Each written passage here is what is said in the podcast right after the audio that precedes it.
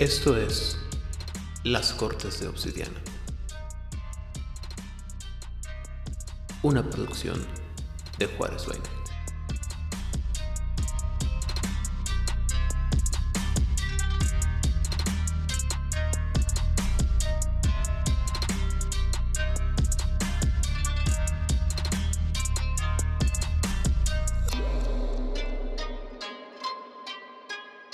Bienvenidos a una sesión más de la Corte de Obsidiana aquí en Juárez by Night, donde siempre es de noche.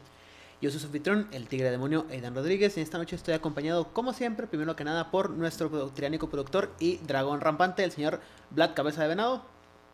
Hoy Genji, hola a todos. También estoy acompañado por nuestra ancestro de las tierras remontanas y ah, cien pies sabio, la señorita Odil Clio. Hola, muy buenas noches, gracias por escucharnos. Nuestra experta en artes de El Ki y demás eh, secretos oscuros de la magia divina de los Kueijin, la canción de las sombras, Sofía Arellano. ¿Qué tal? Buenas noches. Es, es bueno estar de regreso De la después de estar en lugares extraños. Así es. Estamos muy felices de que estés con nosotros de nuevo, Sofía. Y también estamos acompañados por eh, la grulla eh, el grulla resplandeciente, también de las tierras montanas, nuestro experto en tecnologías y cosas modernas, el señor Fernando Vera, bueno, Rigel Vera, perdón.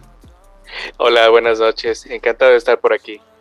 Y en esta ocasión para hablar de temas escabrosos y cosas de las que generalmente no se hablan en este, en en este juego, tenemos también desde Chile en Tinieblas, y es Chile en particular, nuestro buen amigo Oscar Guerrero, a quienes algunas personas podrán conocer de nuestros episodios de Masterface, donde Oscar habla largo y tendido de su amor por BTS y también de su eh, cazador, su tipo favorito de sobrenaturales que son los cazadores. son humanos por si acaso. Pero sí, muchas gracias por la invitación. Nada más que estamos imbuidos con poderes. Es la primera Pero vez que vienes con nosotros. Yo según ya habías venido antes, ¿no? No, primera vez, eh, estoy muy emocionado. Les conocía las voces a ustedes, ahora conozco rostros, pero maravilloso, maravilloso. Muchas gracias por la invitación. Bienvenido. Espero aportar en algo. Yo tengo una pregunta, Oscar. Ujú. ¿Si nos imaginabas así o cómo nos imaginabas? Eh, no, sí, es que he visto también su imagen, o su avatar, su logo en eh, Wood Latinoamérica y páginas de Facebook y cosas por el estilo. Entonces, algunos sí, otros con cuernos no, pero bueno. Bueno, yo siempre soy Pero- una calaverita, a veces con Sí, gatos. sí, sí, sí. Muy bien. Yo uso un mempo con capucha. Y hablo de cazadores cuando hay de cazadores. Excelente. Muy bien. Y am, antes de empezar, ¿qué noticias tenemos el día de hoy, Odil? Ah, bueno, pues no solo Roll. Ya sacó su versión. Ya, ya había anunciado que iba a sacar el libro del sábado en español, que estaba en preventa. Ya está en venta oficial por el maravilloso precio de 39 euros con 99 centavos, que son algo así como 900 y pico de pesos. Una bicoca. Desde España, señores. Hay otros 50 euros, ¿no? Pero Amazon, como siempre siendo el monstruo que es, este decidió que sí puede tener el libro del Sabbath en inglés y lo tiene por 840 pesos. Ya no llega para Navidad, pero sí llega para Reyes. Ahora la pregunta es, ¿quiero gastar 800 pesos en un libro que llega para en inglés o, me- o saco el doble, triple para un libro en español? Pues hay gente que no le hace al inglés y sí les gusta todo tenerlo en español, así que tendrán que esperar a que algún distribuidor mexicano lo tenga sin los 50, dola- 50 euros de envío, que seguramente son. Pues bueno, tendremos que hacer. Y bueno, el día de hoy es un programa que viene como buffet, o sea, viene de todo poquito, pero es suficiente para que todos nos demos un atascón. El día de hoy vamos a hablar de todos los otros, todas las otras eh, suertes de sobrenaturales que no son el enfoque principal de los Kuijin, pero que de una manera u otra afectan a el juego o que pueden ser incluidos en la ambientación de Estirpe del Oriente. Mm, advertencia, cabe a Temptor. eh, vamos a, a manejar muchos temas por encima, otros un poquito más a detalle por cuestiones de eh, la información que tenemos disponible. Pero no se desesperen, no se preocupen. A la mayoría de ellos tendremos la oportunidad de meternos largo y tendido eh, cuando lleguemos a los podcasts con los que tienen una relación mucho más fuerte. Por decir, como dentro de 10 años cuando empecemos a hablar de Raid y otros 20 cuando empecemos a hablar de Changeling y así, ¿no? O sea, cuando pase el tiempo. Pero por lo pronto vamos a empezar a hablar de los Dampirs, que son los mestizos, por así decirlo. Caminantes diurnos. Ajá, los, pero para eso tenemos que hacer las preguntas básicas de siempre. Vlad, ¿qué sabías tú de los Dampirs antes de empezar a prepararte para esto? se llamaban Blade, vivían en Nueva York, eran eh, una raza de cazadores de vampiros ah, y que pusieron de moda, no pusieron de moda, sino que eh, katanas y gabardinas. Para mí eso eran los vampiros. Esa visión del mito es lo que está en mi mente de lo que eran los, los vampiros. Esta adaptación western de, de qué es un vampiro. Vampir. Ok. Ah, Sofía, Este sí, coincido con Vlad. Eh, supongo que porque, pues, la época, ¿no?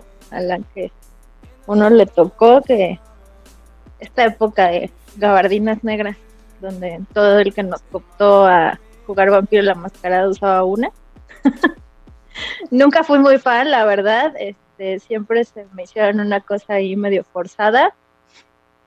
Eh, pero bueno, pues ahí estaban. Y luego aparecieron, apareció una versión, este, disculpen por la referencia, pero en Twilight, y es como súper creepy, ¿no?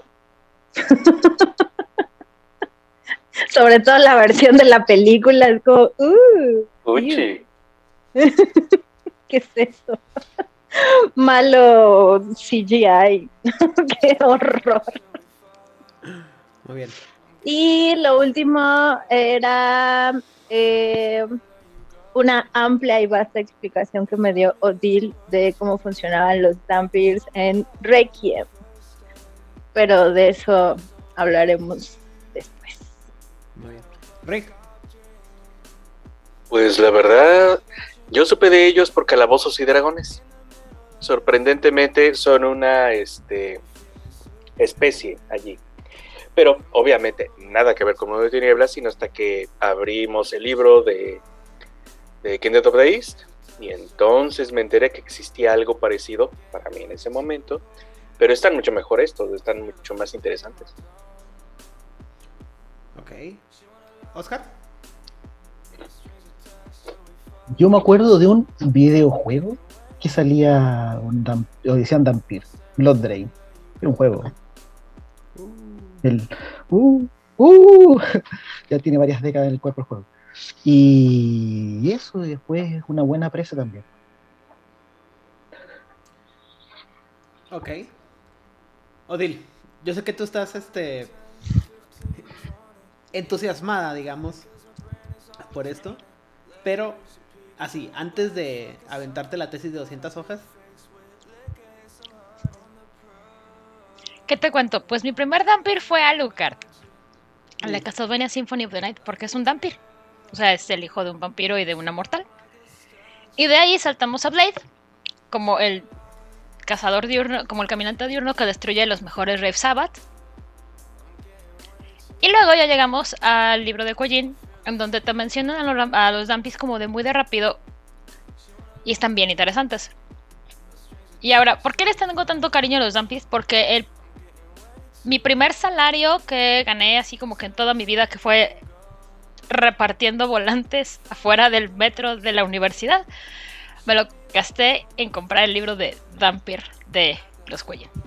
ah, mira. Solo Por que- eso hay como, hay un feel especial. Solo que por eso sea. Además están bien interesantes. Ahorita les voy a contar por qué están bien interesantes. Muy bien. Este, pues yo por mi parte, como todas las personas que hemos aquí eh, platicado, la verdad es que sí, los- las primeras referencias que tengo los vampiros pues, sería Blade y Alucard y ese tipo de, personajes que son hijos de otro vampiro. Eh, en cuanto se refiere específicamente a Kindred of the East, la verdad es que en algún lado leí, en algún momento leí el libro y yo así de que solamente me queda el vago recuerdo de saber que son mucho más poderosos los Dampirs de Kinder of the East que los pusilánimes Dampirs de Vampiro la Mascarada. Y lo digo en el mejor, en el mejor sentido de la, de la palabra, ¿no? O sea, los, los, los de, que aparecen por primera vez, si no me equivoco, en el tiempo de la sangre delgada, eh, son mucho más débiles que los de... eh, ¿Cómo se llama? Los de, vamp- los de Estirpe del Oriente. Pero dime, Odiel, ahora sí, la- habiendo dicho todo lo anterior, déjese ir. Pues mira, lo primero que hay que saber es que son personajes muy, muy, muy trágicos. O sea, sí son como muy poderosos y tienen cosas bien interesantes. Y unos quirks ahí súper geniales. Pero son, a mi gusto, una de las figuras más trágicas que tú te puedes encontrar en el Oriente por toda su historia y por la manera en que los tratan. Otro dato interesante es que es la manera en que, ya lo habíamos mencionado en el primer episodio de Kingdom of the East, era que son los personajes con los que quisieron empezar a hacer la unión con los uh, exaltados. Porque eran, lo, en teoría, los, eh, los iban a ser como los descendientes de los Dragon Blooded, si no me falla la memoria, y si me falla, seguramente Sofía me corrige porque ella es la experta de exaltados. Entonces, esa era la idea, que con eso iban a empezar a hacer los vínculos y cada uno de los tipos de exaltados, en teoría, se había convertido en cada una de las criaturas del mundo de tinieblas como nosotros las conocemos. Pero eso fue como hace mil edades y pues eventualmente llegó el fin del mundo y ya no lo pudieron terminar de cuajar, así que se quedó en un bonito tal vez pasó. ¿Qué son los Dampirs? Son unas criaturitas que como básico son el resultado de un Dampir con un humano. Tal cual y tan sencillo. Como hemo- hemos dicho a lo largo de todos estos episodios, los Kuejin se pueden desbalancear al Yin o al Yang. Cuando se desbalancean al Yang, están casi vivos y por tanto pueden ser fértiles. Claro que es mucho más sencillo que un hombre Kuejin fecunde a una mujer humana a que una mujer Kuejin mantenga su desbalance hacia Yang durante nueve meses. Porque si la mujer Kuejin pierde el desbalance hacia Yang, se pierde el producto. Rápido y en corto. ¿De qué va mi tesis de 200 cuartillas que tuve que resumir a petición de que no tenemos toda la vida para ello? A los Dampirs también se les conoce como los caminantes del crepúsculo. Y se considera, según algunos de los textos semi-heréticos, que se puede rastrear a estos seres hasta los niños dorados del Wangshan. Cuando sus padres cayeron en la corrupción, Dampir mantuvo el favor del cielo y trató de convencer a sus progenitores de que abandonaran sus malos caminos. El clásico de papá, la estás regando, papá, la estás regando. Obviamente el papá dijo, mijo, usted no sabe, está tonto, yo soy el adulto. Como respuesta, el padre muy molesto, pues masacró a sus hijos. Y obviamente el augusto personaje de Jade este, terminó de molestarse y fue como la gota que colmó el vaso y ya los terminó de eh, convertir en los, en que conocemos. Es decir, es uno de los tantos pecados que los Wangshan originales cometieron por los cuales fueron condenados. La reina escarlata por su lado estaba todavía más ofendida y se quería asegurar de que siempre recordaran ese crimen. Por tanto, recogió las almas de estos primeros Jinhai y los tejió con un fuerte patrón de Yang para asegurarse que eh, Wang Xian las pudiera traer una más eh, una vez más de vuelta cuando estuviera desequilibrado hacia el Yang. Se tiene registro de que el primer Dampir nació en la cuarta edad y cuando su madre lo vio quedó profundamente disgustada con esta criatura medio muerta, pero que además pudo reconocer en él el alma de estos niños dorados. Y dijo, Nel, esto no va a pasar. Y pues básicamente lo mató. O sea, son feos, pero brillan bonito. Pues es que lo consideraba una aberración, era una cosa que estaba, sí estaba viva, pero también tenía como esta marca del muer- de, de- de muerte, digámoslo así. O sea, son feos. No necesariamente, pero para como son los Son raritos, Ajá. son raritos. Imagínate que Son una cosa barquitos de los- de los incomprendida. 80s. La marca del muerto me recuerda a una película mexicana. Sí, ¿no? Hay una que se llamaba así, ¿no? Ajá. Sí. Creo que está en YouTube. Bueno, hay que buscarla. Bueno, la cosa es que conforme fueron pasando las edades, los vampiros siguieron naciendo, pero los Quellins se vieron cada vez más incapaces de poder ver este vestigio de las almas doradas en ellos. Y dijeron, ay, mira qué padres sirvientes. O sea, se, va- se van haciendo menos gloriosos y sirven para lavar los platos. Sirven para todo porque los Quellin no tienen vitae como la entendemos con los vástagos, con los cainitas, como gusten y manden, quieran llamarles. Entonces, no pueden utilizar su sangre para generar vínculos o crear goals como los entendemos nosotros en Occidente. Pero, pues todos los seres inmortales y así de poderosos claramente necesitan sirvientes que estén a la altura de sus necesidades inmortales. Y un humano normal no lo va a lograr porque pues se mueren. Ten- tenemos este mal, este, esa mala costumbre de no vivir para siempre o no vivir mucho tiempo. Ese pequeño Ay, perdón por vivir. Y además tenemos como cuerpos muy frágiles y no somos útiles. La costumbre de tomar agua y comer. Sí, ese de, de ir respirar, y ir, al baño, horrible. sí. Tenemos esas malas costumbres los mortales y obviamente a los Quellins eso no les gusta, ¿verdad? Y los Dampir les vinieron como anillo al dedo, como de, "Mm, mira, estas criaturas no se mueren, entienden nuestra naturaleza, tienen capacidades más allá de los mortales y pues básicamente los Dampirs terminan siendo lo que nosotros entendemos terminan cumpliendo las tareas que los Ghouls cumplirían para los vampiros de Occidente. Ah, son macetas más bonitas, muy bien. Mira, vas a ser el esclavo de tu padre durante toda la eternidad. Ay, qué padre. Ese es el resumen. Y a veces si te mueres, puede que continúes porque te vuelves un espectro. O si tienes tantita buena mala suerte, depende de cómo lo quieres ver, puedes regresar como fatal. Buena suerte. ah. Lo bueno es que si regresas como Quellin, regresas con las habilidades que tenías. O Qué sea, padre. si, si tuviéramos a un Pepe, un Munchkisaurus Rex aquí, diría, Híjole, empiezas, a jugar como un Dampir, te mueres, revives como Quajin y tienes todas las habilidades que ya tenías y ya nomás le vas subiendo por encima. Tienes Así es. bonos, güey. No, y además sabes cómo funcionan. Si tuviéramos un Munchkinsaurus Rex como Pepe. Qué bueno que no. Exactamente. Ahora, am, no solamente tienen el problema de que técnicamente van a ser los esclavos de sus padres, like forever, Never. sino que al ser producto del- de, de un, de, de un Quajin, pues tienen una parte de la maldición de sus padres. Esto hace que tengan cosas muy buenas como ah, ser extraordinariamente resistentes. Se cuenta que en algún momento una mujer Quajin dijo, ya no quiero esto, se realizó un aborto y el chamaco que era un poquito más allá de un embrión y menos que un feto totalmente completo, sobrevivió, creció y es como de, mira, no me muero. Y sin incubadora, mamá.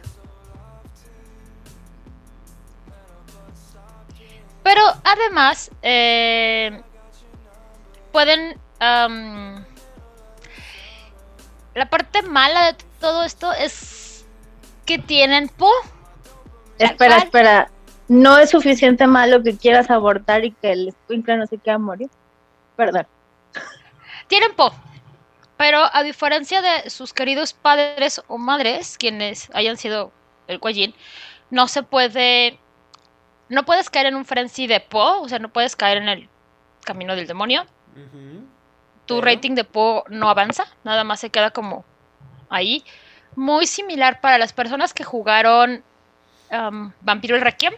Perdona que te interrumpa. Sería como la bestia que tienen, que siempre te estás susur- susurrando cosas que terribles al oído. Que te ¿Eh? interrumpa. Ya me acordé cuál fue el primer Quajin que supe yo que existía. Digo, el primer Vampir que supe que existía. El cazador de vampiros D.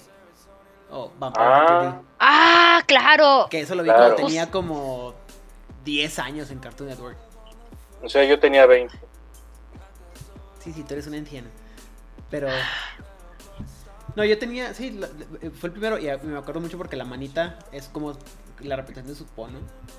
Ajá. La mano devoradora. Con el, con la cicatriz esta rara, ¿no? Que, Es una carita, ¿no? No, es una cara. Cara con boca y dientes. ya. Yo lo recordaba como una cicatriz. Pero bueno, Yo vi eso en el cine. Me acuerdo haber visto en el cine que acá hacían unos ciclos los fines de semana en un cine arte y uno pagaba su entrada y con mucha gente como uno saliendo así como de los conderijos ocultos, de las cloacas. o sea, estaba haciendo del, clo del closet otaku así saliendo así, oh, vamos a ver anime juntos. Y, y era los sábados de la mañana, me acuerdo. Yo estaba en el colegio, era muy entretenido. Final uno terminaba conociendo a las mismas personas porque éramos todos mismos clientes que frecuentábamos siempre todos semana a semana. Maravilloso, maravilloso. Ay, qué chido, qué padre. Me gustan mucho los cineclubs. Y luego dile. Pues tienes esta voz durante toda tu existencia. Toda. Desde que tienes recuerdo que te está diciendo, eres basura, no sirves, te vas a condenar, tus padres solo te utilizan. O sea, las personas que somos ansiosas entendemos perfectamente eso, Chingado, Lilian. pero con más ganitas. O sea, este sí es insistente. También hace que la gente, los mortales, se sientan como raros cuando están cerca de ti porque intuyen la presencia de esta situación oscura que es el Po. Este depredador, ¿no? Ajá. Afortunadamente no pasa de ahí. Nada más tienes una voz que toda tu existencia te está diciendo pues, que no sirves y que eres basura. Y que te vas a condenar y que los señores demonios te están esperando. Qué darks. Sí, son muy darks. Ahora, la mayoría, en la mayoría de los casos, los Dampirs sí son resultado, como les decía, de la unión entre mortales y Kuejin. Hay rumores de que un Kuejin con otro Kuejin podrían dar por resultado un Dampir, pero pues son eso. Lo que sí se sabe es que no pueden ser resultado de la unión de un Kuejin con otro con otro Shane. Shane, Shin. Ah, Shen. Shen. Esto no significa que no puedan procrear, significa que el producto va o a nacer muerto o va a ser un humano perfectamente normal. O sea, no, no puedes mosquinear de, oh, voy a tomar un... mi- mi personaje va a ser un medio vampir y, y medio parentela y, y- y medio mago. No, no puedes. Estoy seguro que si le das la oportunidad a Pepe, encontrará un hoyo en las reglas que lo permitan. Es que el hoyo está con los Kingfolk, pero Ajá. no oyeron eso de mí. La cuestión es que Mira, Lo más que podrías- Rex. No, no, he estado ocultándome. Ah, no. La cosa es que a lo mejor podría ser parentela, pero no va a poder ser un Dampir. Así de fácil. O sea, a lo mejor como que saca la parte de no Kuejin, pero no va a poder ser un Dampir. Eso es un hecho. Como que la parte Shen de los de, de- del padre o de la madre va a evitar que la maldición de, del Kuejin recaiga en el producto. En Como el si lo borraran, ¿no? pues que sirva de algo, ¿no? De todos los males, al menos. Digo, la verdad es que yo preferiría ser parentela a ser como Dampir en este punto de la existencia. Híjole. Mm, Qué fuerte. ¿Qué, qué, qué? No, la neta no, qué feo. Como parentela te vas a morir, dude. No, pues sí, pero hay veces que te mueres más rápido. Como parentela te vas a morir rápido. No vas a tener que estar 400 o 500 años siendo esclavo de tus padres. Pero en teoría, eso solamente pasa si te descubren. ¿De parentela? Ajá. Ajá, No, no, entonces- de, de- ¿cómo se llama? De, de Dampir. Ah, sea. no. No La puedes cuestión- perderte. La cuestión es que a diferencia de los cambiaformas que andan dejando hijos por ahí, que a lo mejor son parentela o a lo mejor en algún momento tienen su primer cambio y tú ni te enteraste, los Dampirs están muy conscientes de, de do- bueno, los Kuejin están muy conscientes de dónde andan sus hijos. Porque bueno, como mujer Kuejin lo estás, estuviste cargando nueve meses y tuviste que estar desbalanceada en Yang, lo que te genera muchos problemas. Y como hombre, si vas a buscar el desbalance hacia Yang, a lo mejor sí tuviste como una noche de juerga por ahí y te pudo escapar alguno, pero no vas a dejar que algo tan valioso, porque sí los consideran importantes y muy valiosos en esas nada más porque te fuiste de copas. Mm, O sea, sí los andan rastreando. mm, Es un sirviente que te va a durar como 500 años. Es que hay aquí un detalle. Eh, recordemos que tienen una circunstancia muy particular acerca del Joss. Dirían, "Eh, va a contar de eso totalmente. Pero esa circunstancia hace que sean más fácilmente rastreables por los antiguos Weijin. Tienen habilidades que les permiten encontrar este tipo de cosas. Así que son pulsantes, son, tienen un GPS integrado para ellos. No se pueden ocultar. Mm, Ok. Tienen esta parte del Po que también anda por ahí. O sea, si algún Kuejin anda haciendo como algún ritual, es como de momento, ¿por qué esa persona tiene Po? Estoy, estoy pensando en, en Highlander cuando se cruzan los inmortales y así como que. Ajá, más o menos. No es tan obvio. Y si bien, eh, como les hemos dicho, los Kuejin pueden andar a la luz del sol cuando están desbalanceados hacia el Yang, y no les, pero no les agrada porque pues el sol sigue siendo un enemigo de, de los Kuejin. Les pasa más o menos lo mismo a los Dampirs. O sea, sí pueden caminar de día, y aquí sí es el símil exactamente igual que con Blade. Blade puede caminar de día, pero no le gusta, se siente muy incómodo, tiene que andar con los lentes, está todo malhumorado, porque el sol sí como que lo afecta, es como... Es como yo con 40 grados centígrados en Monterrey. Cualquiera, pero a ti más. Ajá. O sea, sí es como de, no soy feliz, me pone de malas, realmente tienen como... No penalizadores, pero no les gusta estar en el... Este, bajo el sol. Sí pueden andar de día, no pasa nada. Solamente es, no andan, este... En el sol, no les gusta. Se sienten muy incómodos. Cuando digo que es para siempre que viven estos seres, estoy exagerando. Pero la, vez, la verdad es que pueden llegar a vivir entre 300 y 500 años. Sus primeros 20 años de vida son exactamente igual que con un humano normal, o sea, envejecen al mismo, a la misma velocidad. Y cumplidos 20 años, empiezan a envejecer muy lento. Así que am, sí puedes tener de pronto Dampirs que son más fuertes y más capaces que muchos Kuejins que acaban de ser recuperados. Y en algunas cortes, algunos Dampirs pueden tener mejor rango que algunos Kuejin que acaban de ser recuperados, pues porque el Dampir lleva 200 años haciendo cosas y se ha ganado un poco del respeto de estas cortes. Es muy difícil, pero. Es muy difícil, mucho más difícil en el Kingdoms, de hecho. Ajá. Como les decía lo del Po, eh, su Po no está como tan despierto. Y como les dije, no puede ser capaz de tomar el control.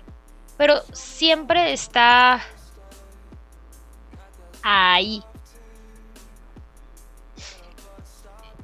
Muy este. eh, Esperando el mejor momento para poder aflorar un poco más. Sobre todo cuando el Dumpy se encuentra en peligro o son humillados. O sea, casi cualquier momento de su existencia.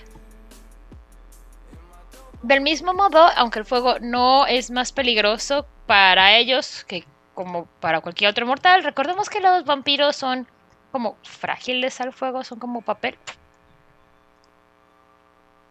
Los Dampirs pueden tener un como frenzy de, de Po, pero no es exactamente igual.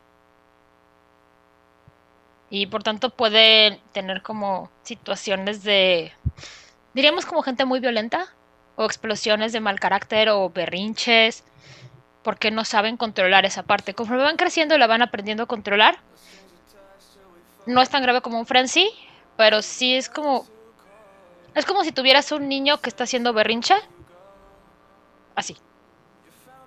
Porque es algo más allá de ellos. Ok.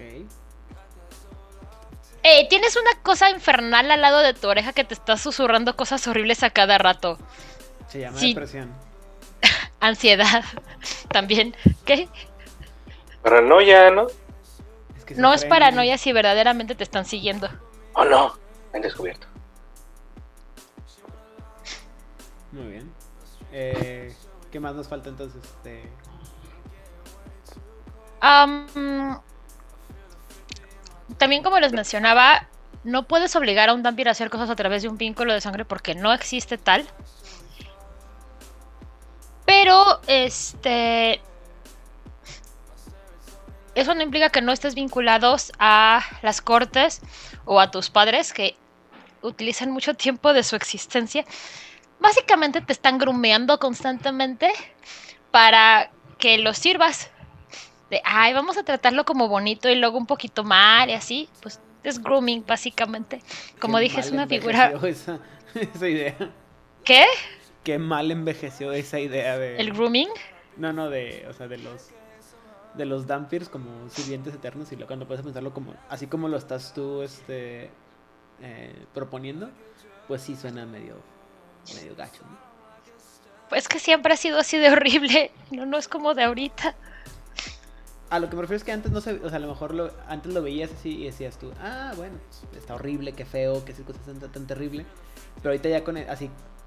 Creo que antes no estaba tan, tan de moda el concepto de grooming y que toda la gente entendiéramos lo horrible que era o que es. Ah, bueno, tienes razón.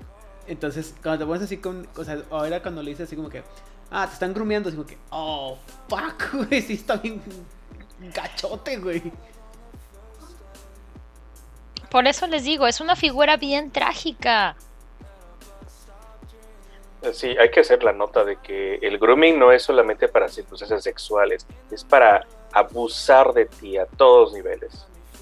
Mira, e- un ejemplo también puede ser, siempre se me olvida el nombre, de, de la hija menor de la novela de Como agua para chocolate. No, sabrá Dios. No, es una buena referencia, pero tampoco te vamos a poner a ver la película. No es como Avatar o Betty la Fea. En fin, Otro año y no, y no lo lograron. ¡Woo!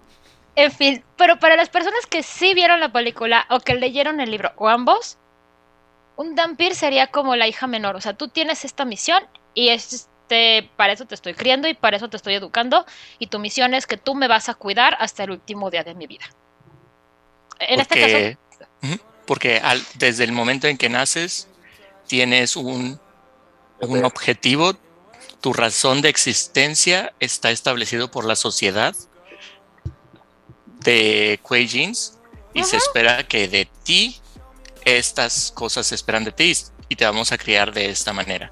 No, no vamos a educar a Junior para que busque cuál va a ser la pasión de su vida en universidad y cumpla sus sueños. No, no, no, no, no, no, no. Junior está aquí para saber que me gusta el té de esta manera y servido en esta forma. Básicamente. Así de sencillo. O sea, lo pusiste clarísimo. Ok. Ahora, la parte que todos los Moshkins están esperando. ¿Por qué alguien quisiera jugar con un Damper siendo que están tan atorados? Pues porque sí están a nivel hoja bien interesantes. Toma nota, Pepe, si es que estás escuchando este programa. En primer lugar, tienen capacidad de aprovechar el ki. Obviamente no de una manera tan refinada como sus padres, pero sí lo pueden utilizar. Algunos Kuejin que crían a sus criaturas, a sus hijos, a sus Dampis con intenciones ah, más oscuras, han aprendido estos Dampirs a obtener ki a través de comer carne humana. Aidan, deja de tomar nota. Insiste, me- inserte meme de. No está tan mal la idea. Es un recurso abundante. También hay, querido, eh, también hay Kuejins que son como muy horribles y dicen, vamos a tener a nuestro hijo en Japón, para ser más exactos, en Hiroshima o en Nagasaki. Ah, mira. Ajá. Entonces nacen un poquito más tétricos esos niños. Si a estas alturas no sabes por qué lo estoy diciendo, en los programas pasados explicamos qué es lo que pasa con el ki en Hiroshima y en Nagasaki. Ok. Este ki lo pueden utilizar para curar heridas o para usar disciplinas a las que tienen acceso Obviamente no en niveles altos, en niveles más bien básicos, pero eh, si pusieron atención a nuestro programa anterior de las disciplinas, pues poder utilizar ki para usarlas sí te da una superventaja por encima de, de pues cualquier humano y de muchas otras criaturitas que andan por ahí, incluso de algunos este pues recién este despertados, digámoslo. Y más si tienes muchos años. Ok. Si llegan a. Ellos sí tienen una, una reserva de aquí, la pueden utilizar. Se va. Lo pueden obtener, como dije, si tienes un Kuejin muy malvado que te enseñó a obtener ki de carne humana, pues la puedes obtener de carne humana. Y también se va regenerando como muy poquito a poquito. Lo más impresionante que tienen los Kuejin es una cosa que se llama Yos. Y es como diciendo, e- es, siento yo que es como que el cielo diciendo, ok, si estás muy jodido, Se puede traducir, bueno, no hay una traducción directa, pero es el equivalente a decir, el cielo te sonríe. O sea, eh, eres bendito por el cielo. El problema es que es desde el punto de vista del cielo o el destino eh, oriental. Entonces, no lo vas a ver como bueno, pero es bueno para ti. Como las vitaminas de niñas. Como el hígado. O como el hígado, ándale. Este Joss es, como nos decía Rigel, es como la bendición del cielo decantada. Siento yo que es la manera en que dijo, híjole, si estás bien atorado, mejor te ayudo con algo porque porque te está yendo muy mal. Vamos a ayudarte un poco. ¿Qué es lo que hace esta cosa de Joss? Uno es un rating que tienes, que tú puedes, en términos de sistema, tú tienes un rating de Joss, lo puedes gastar, también se regenera de ciertas características, pero tiene efectos pasivos y efectos activos. Un efecto pasivo, efectos pasivos del Joss es que cosas que te pueden hacer mucho, mucho, mucho, mucho daño, algo va a suceder y las vas a evitar.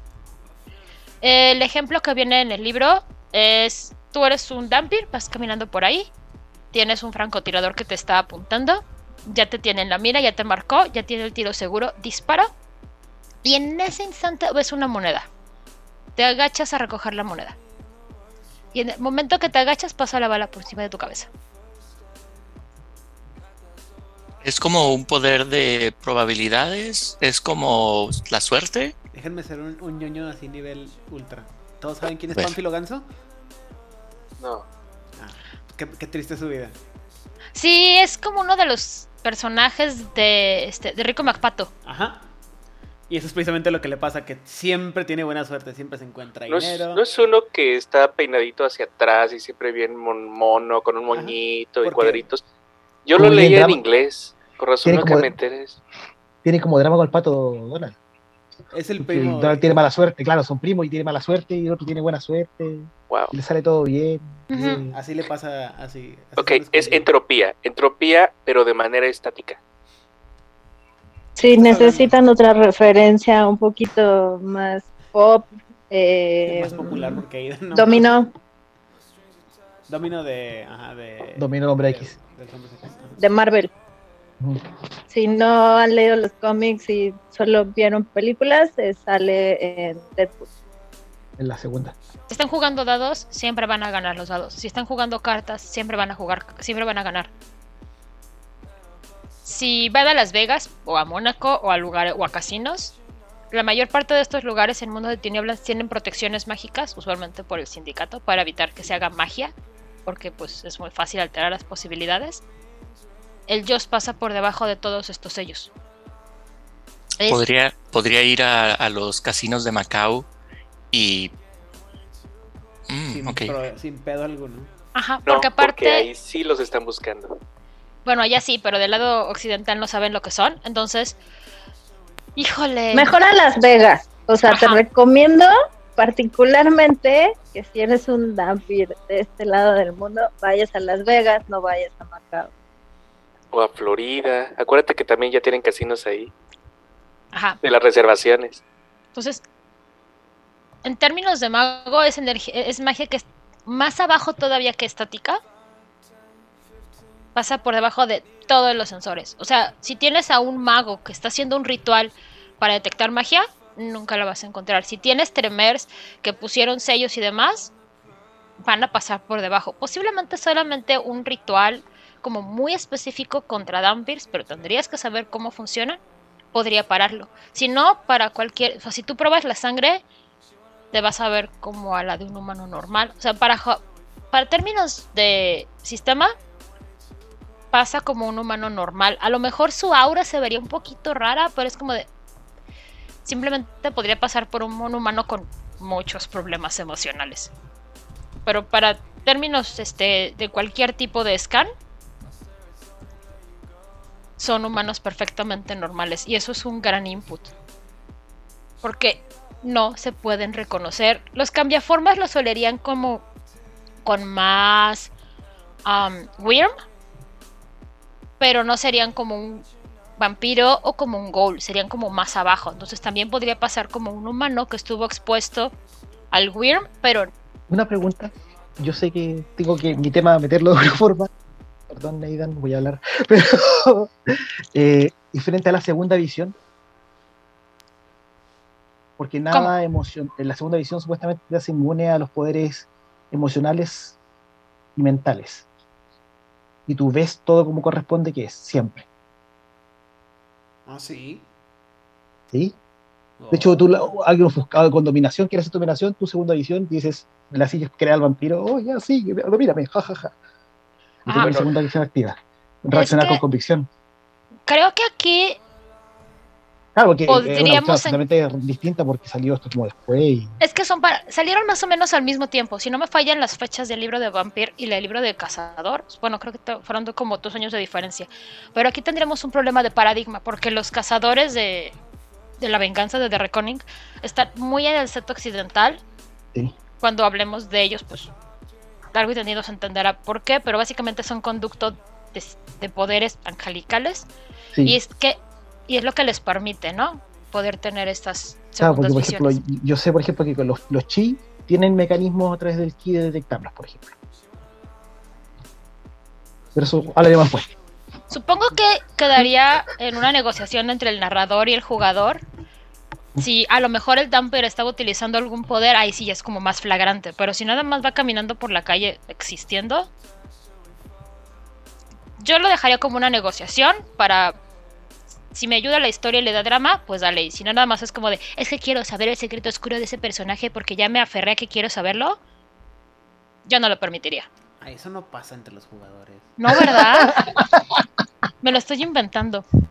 Gente que se dedica a eso en toda su existencia. como Cuentos O chinos. Di- Odil, eres muy creativa. Eres muy Cuento creativa. chino. ¿Verdad? Es que, ya ves. Muy bien.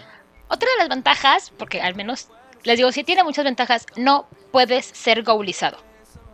Tú puedes tomar toda la sangre de vampiro que quieras, así de. Es más, puedes llegar el mismo Caín y así de ten sangre, y el vampiro va a decir: ¡Qué padre está tu ki! Me encanta. Y ya. No importa cuánta sangre, no, no importa cuánta vitae, no importa de qué generación, no importa de qué clan, no puede ser goulizado. Digo, ya estaría muy atorado, ¿no? Pobrecito. Entonces tampoco, también es inmune a cualquier enlace de sangre con, con occidentales. Entonces, ¿cómo los controlan sus papás? Nomás por pura. Hablándoles bonito. Manipulación emocional, Aidan. Ah, sí, Grumi, claro. Perdón, olvidé ese pequeño detalle. Así es. Lo más común y básico Y más del sencillo. control paterno hacia los hijos. Hay gente, eh, los Cuellín pueden dar cátedra. ¿Cuántos años viven? Muy bien. Ahora, ¿cuál es el papel que tienen los vampires en la en la sociedad um, Cuellín? Pues los ven mejor que un ser humano, es como de ah, sería como monitos capuchinos.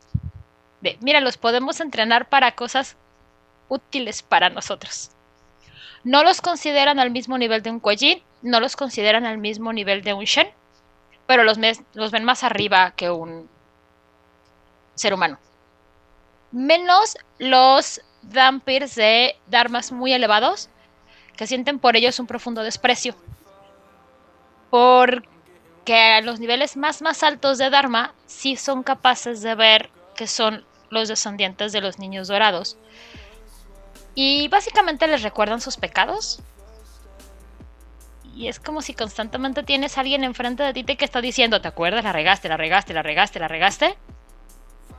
Y obviamente, si tienes Dharma 8 o 9, todavía no te has, no, todavía no te has despegado completamente del ego. Y que alguien te esté recordando que la regaste, no debe de ser padre. Ok. Dilo, Vlad, algo está... Desde aquí veo tus engranes funcionando. Sí. Entonces, ah, los se toleran siempre y cuando conozcan su lugar. Una vez que te topas con vampiros, eh, como tú lo decís, ah, lo dices elevado, eh, ya llega a causar problema de... ah, ¿es, ¿Es eso que se siente como que está fuera de lugar o es al- algo diferente? No. Am, uno, los Dampirs no, no les tienen permitido tener, de tener Dharma. No pueden. No les tienen permitido. Ningún Kuejin le va a enseñar a un Dampir las reglas o las éticas o Los caminos de los ocho, de los ocho lotos. Ajá, no lo van a hacer, no les tienen permitido eso. Los que desprecian a los Dampir son los Kuejins de Dharmas más altos, porque con sus capacidades ya pueden ver que tienen esto que les decía al principio, que son poseedores de las almas de los niños dorados que fueron Ah, ok, mat- ok. asesinados. Entonces les son recuerdan su pecado. los. Kuejin más elevados son los que ellos pueden ver más allá y los pueden reconocer como lo que son. Ujú, Ok, estaba entendiendo al revés. Ya, no. Gracias. Los Dampirs no tienen Dharma. Lo que pueden hacer es que. Por eso no pueden tener disciplinas muy altas. Porque las disciplinas de un Vampir, digo, de un Kuejin van de la mano con su Dharma. Por eso no pueden tener disciplinas muy altas. Esto no significa que no puedan tener disciplinas en nivel 3. Ok. Y si se acuerdan del programa pasado, las disciplinas en nivel 3 están bien pesadas. Solo no pueden utilizar las artes demoníacas. Porque no tienen tanto contacto con el Po. ¿Qué más hacen los Dampirs aparte de servir el té a sus queridos padres? También pueden servir como mensajeros entre las diferentes cortes. Porque "Eh, bueno, si matan al Dampir, pues sí se dolerá, pero X. Me dolería más que perdiéramos un Kuejin si el mensaje no le va a agradar al líder de la otra corte. También los Dampirs, como están mucho más cercanos a la, po- a la población mortal, eh, sí entienden cómo va avanzando el tiempo. Entonces también pueden servir como enlace entre la sociedad Kuejin y los mortales. No, pues es que ya los mortales están haciendo esto. No, pues es que los mortales están haciendo esto otro. Porque les pasa a muchos Kuejins que están tan en su trip que dejan de vivir como en el mundo, están viviendo nada más en las cortes y pierden el hilo de lo que está pasando en el mundo. Exactamente igual que con los vampiros occidentales muy viejos que necesitan de pronto goals jóvenes para que les digan que cómo se mueve el mundo ahora. Igualito.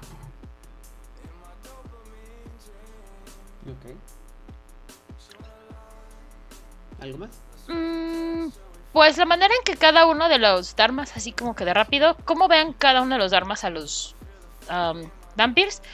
Los dragones les encanta todo el proceso. Por esto del desbalance en el yang, por eso de hay que tener un montón de sexo. Esa parte de vamos a hacer un Dampir. Si les encanta, el problema es cuando ya hay un Dampir. Y, como si, de- y si hacemos un dampi. Ajá. Los tigres demonio, pues quieren sirvientes. ¿Y ahora qué hacemos con el Dampir? Lo esclavizamos, digo, lo queremos como un hijo. Los tigres demonio básicamente es un... Ah, pues sí, sí necesito sirvientes y a veces los vaquemonos no me son este tan útiles. Mejor tengo un hijo. Los mil susurros pueden decir, ah, en esta vida quiero ser padre y van a engendrar y van a decir, ah, son parte de mi vida. Y de esta vida, el problema es cuando al se le ocurre, al se le ocurre cambiar de vida y es como, ¿y ahora qué hago con este hijo? Darle Kuei Ay, no, qué triste. bueno, ¿y luego? ¿Quién falta? Ah, tenemos a las flores de hueso. Claramente la parte... En contraparte de los dragones, el hecho de procrear, o sea, es como de, o sea, me tengo que desbalancear y tengo que tener sexo y es como de, tengo que tener contacto con alguien más. Así, sí. Les repugna profundamente la idea. Es así como estrictamente necesario, no hay otra manera. No puede ser, como dicen los mortales, in vitro. Pero pues dicen, mira, pueden ser útiles. Y las grullas son pragmáticas. Dicen, tenemos un sirviente. No lo ven mal, no lo ven bien, lo ven práctico.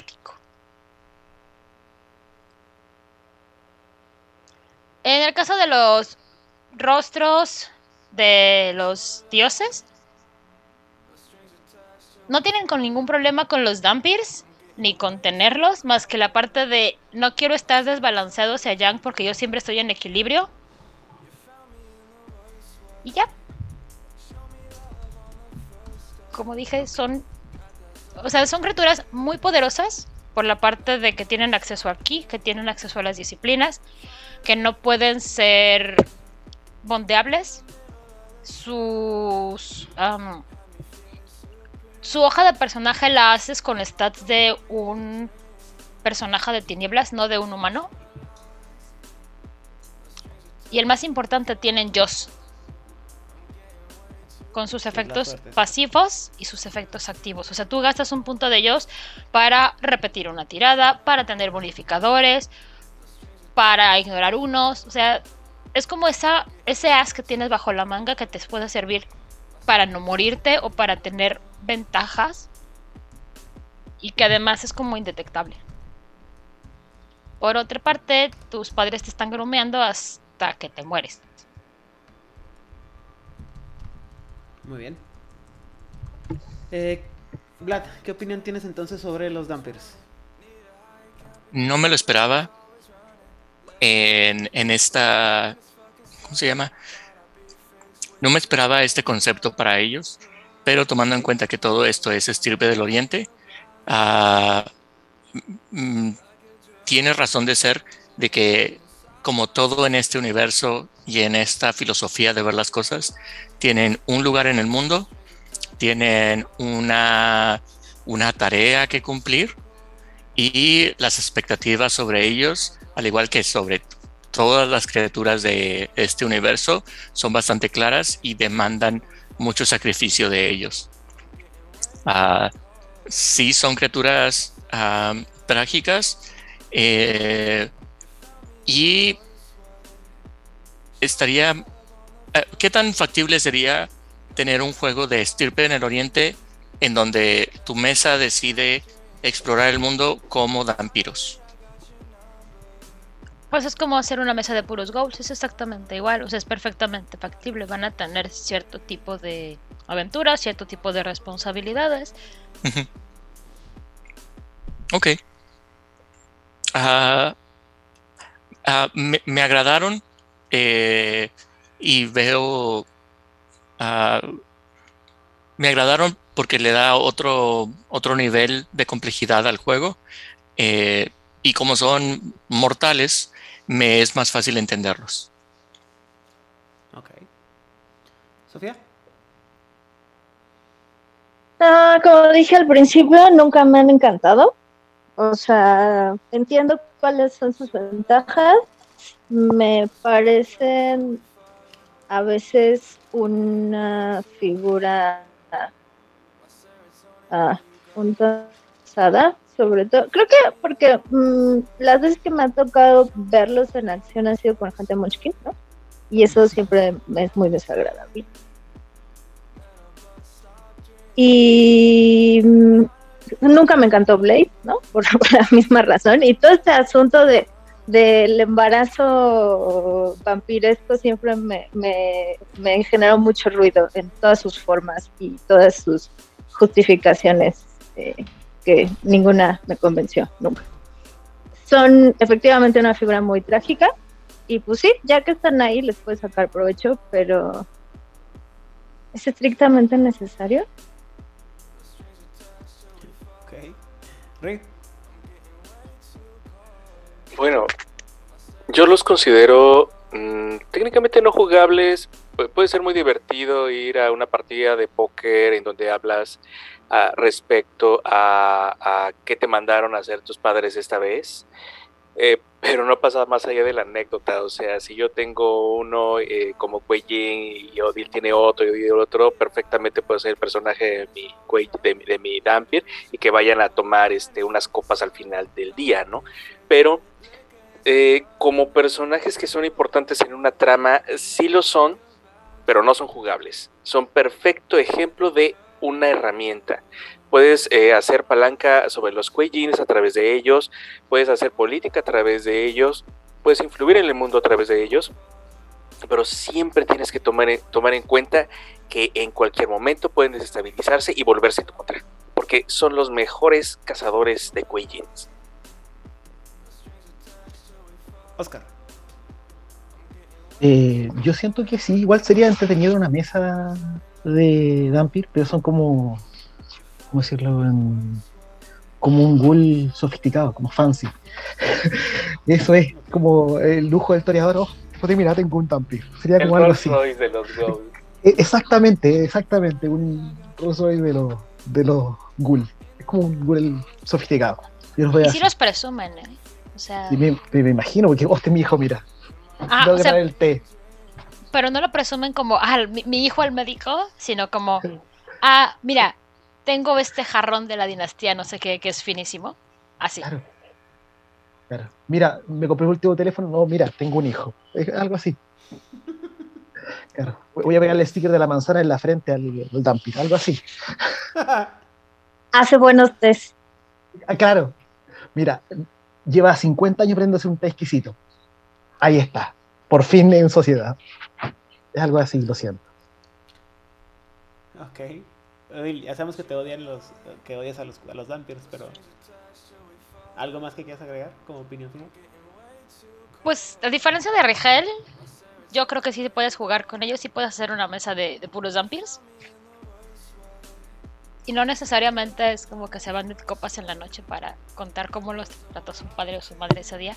Pueden tener sus propias aventuras, porque el que sean sirvientes no significa que estén atados a todo el día a sus padres, a menos. Pero ¿y el drama?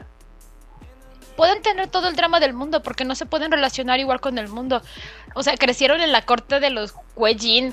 Obviamente su moral y su ética están totalmente fuera de lo que es humano. Entonces, para O sea, su vida es drama per se. Ajá.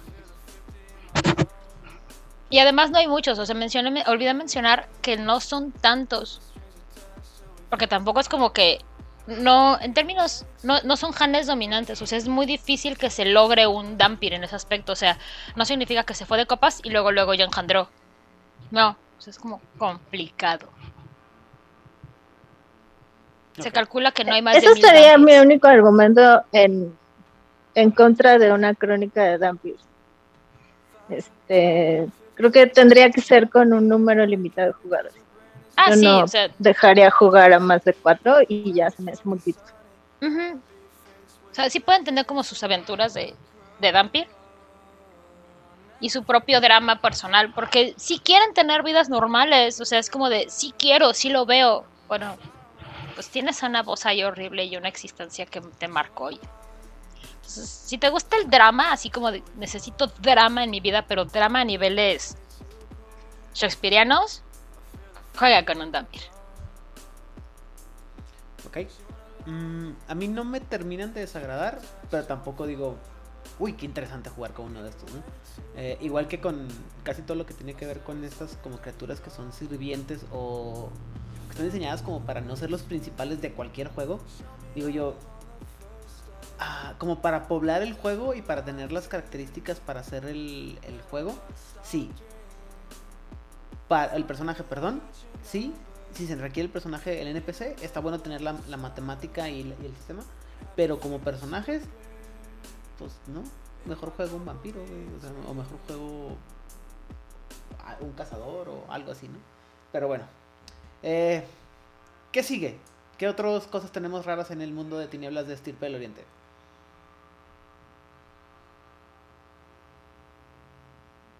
agrupaciones de cambiaformas de combinados. bueno, ya se los describí, ahora les voy a decir que se llaman las cortes o tribunales especiales. Ok. ¿Y qué son las cortes de las Sí, son seguidores de. Si son seguidores de Nación Garú, este, esto va a ser un poquito más fácil de seguir. Si no, que esperan, pónganse a escuchar y a ver Nación Garú para que entiendan de qué les vamos a hablar. Eso chingo. Publicidad chingona. Product placement. Las cortes bestiales o de las bestias son alianzas entre diferentes especies de cambiaformas, cosa que como en PC no se ve frecuentemente, pero en este caso logran aliarse bajo el mismo objetivo de defender a la Madre Esmeralda, que es la manera en la le conoce a Gaia por estas latitudes. En cada una de estas cortes o tribunales se dividen de maneras regionales, no, no por especies, ¿no? Entonces hay una corte en cada región y está compuesta de diferentes tipos de cambiaformas.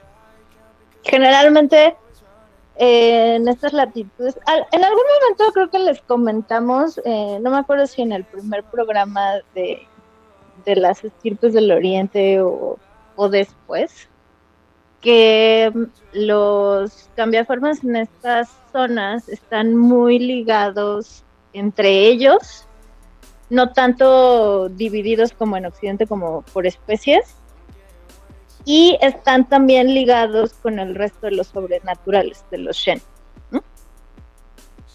Entonces, aquí hay que entender esto y quitarse un poco de la cabeza esta separación occidental que tenemos de que lobos con lobos y vampiros con vampiros y este, en fin, ¿no?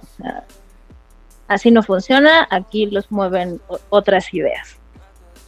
Entonces, las uniones de, de diferentes cambiaformas generalmente las vemos en, en estas partes y la mayor parte de, de los tipos de cambiaformas que vamos a ver dentro de estas cortes son los Haken, que es la forma en la que se le conoce a los Garú, los Kan, ya tuvimos un programa sobre Kan en Nación Garú, que son los tigres.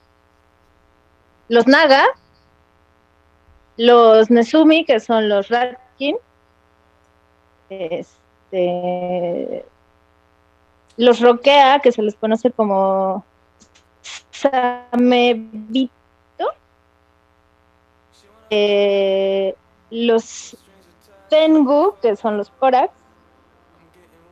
y los Sung Lung o Moloke, que justo acaban de sacar el programa de, Sí, colé. digo, de Mokole, perdón, la dislexia.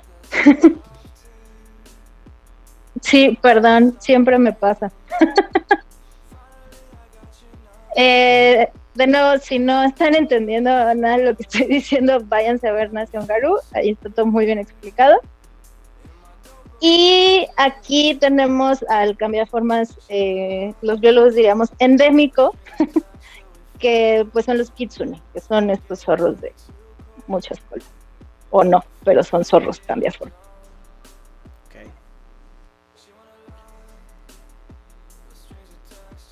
Eh, los Stargazers también se han unido recientemente a, estas tribu- a estos tribunales. Este, no sé si decirles cortes, tribus o tribunales. Este, supongo que cualquiera de los conceptos es viable, salvo su mejor opinión. A mí me gusta usar cortes porque se me figura como que es muy imperial. Y aún así, los. Ah, los. los sí, bueno, ok, está bien. Pues no sé, úsenlo a, a voluntad. Yo generalmente les digo cortes, pero pues si les gusta otro concepto de traducción, pues adelante. Pueden ser varios. Los Gengayokai, que así se les conoce a los cambiaformas en estas regiones del mundo, no tienen mucho que ver con, con la gente del, del poniente. Este, casi nunca se muestran a menos que sea estrictamente necesario. No, no andan ahí como muy exhibidos.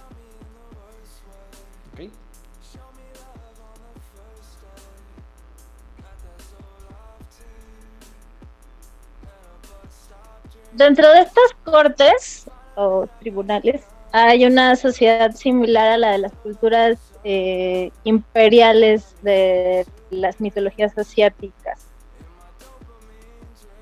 Tienen regentes, cortesanos y gente común. Eh, recordemos que la, la burocracia y el orden y el estatus en estas regiones son, son muy importantes y son muy definitorios en la manera como llevan sus vidas todos estos bichos sobrenaturales y no. ¿no? Disculpen la falta de respeto por lo de bichos. Sus métodos suelen definir mucho las formas occidentales de batalla y orgullo. Se basan, di- digo, diferir. Ajá. Eh, se basan en más en, en discusiones argumentativas y, y en verse feo, ¿no? Y entonces saber quién gana con los encuentros de miradas. Y cuando les digo que ven feo, ven muy feo. ¿no? Entonces, o sea, no, son, muy intensos estos eh, encuentros de, de miradas. Eh, esto me recordó a, me parece que es la película de Héroe. No sé si ubican estas películas de chinos voladores, ¿no? Bueno, hay una que se llama Héroe, que tiene una fotografía maravillosa, como todas estas películas de chinos voladores, donde el protagonista va y busca al contrincante y es una escena en medio de la lluvia con una persona tocando un instrumento de cuerda que se llama koto y estos solo se ven y de verse solo se imaginan la pelea pero nunca se tocan están uno sentado enfrente del otro y así se define quién gana cuando digo los encuentros se definen mirándose feo, es este nivel de mirarse feo. Vean héroe, vale mucho la pena. Ok.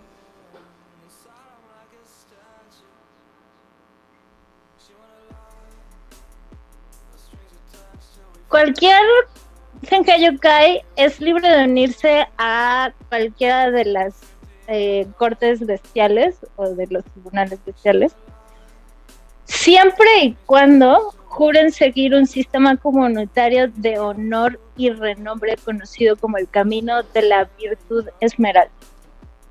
Su primer mandato y su mandato final se consideran los más importantes.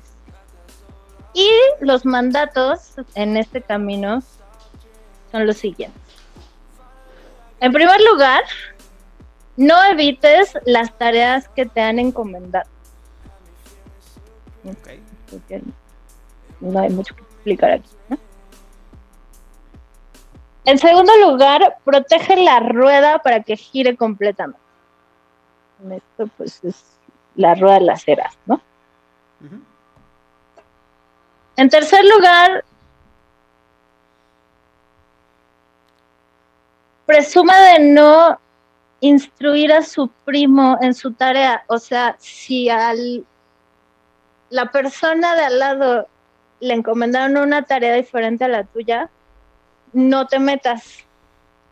Es responsabilidad de esa persona resolver su tarea y ya sabrá esa persona cómo la resuelve. Tú enfócate en lo tuyo.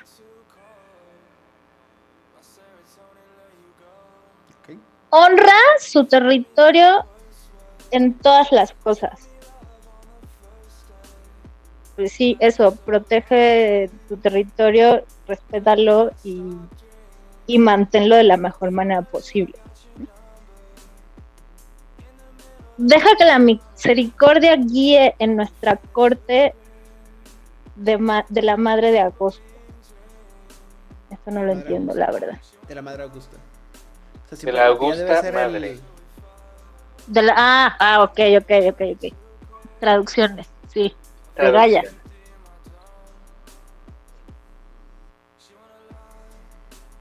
Ok. Deja que la misericordia le guíe a nuestra Sí, corte de la augusta madre. O sea, si en- estoy entendiendo bien esto, es La misericordia Mm. tiene que ser la virtud más eh, alta en las cortes de la de, la, de las bestias esmeralda. Las cortes de las bestias, en pocas palabras. Ok. Ok, ok. Bueno. Eh, el siguiente sería honra a sus antepasados y a sus mayores, cosa que es como un- una, una cuestión muy oriental de, de respetar y honrar a los ancestros y seguir como sus preceptos. Honrar los pactos con el mundo espiritual, pues sí, por favor, ¿no? Necesitamos que eso siga siendo así, si no, no tiene sentido eh, la relación entre los Yokai y, y Gaia y todo lo que suelen hacer y por dónde suelen estar, ¿no?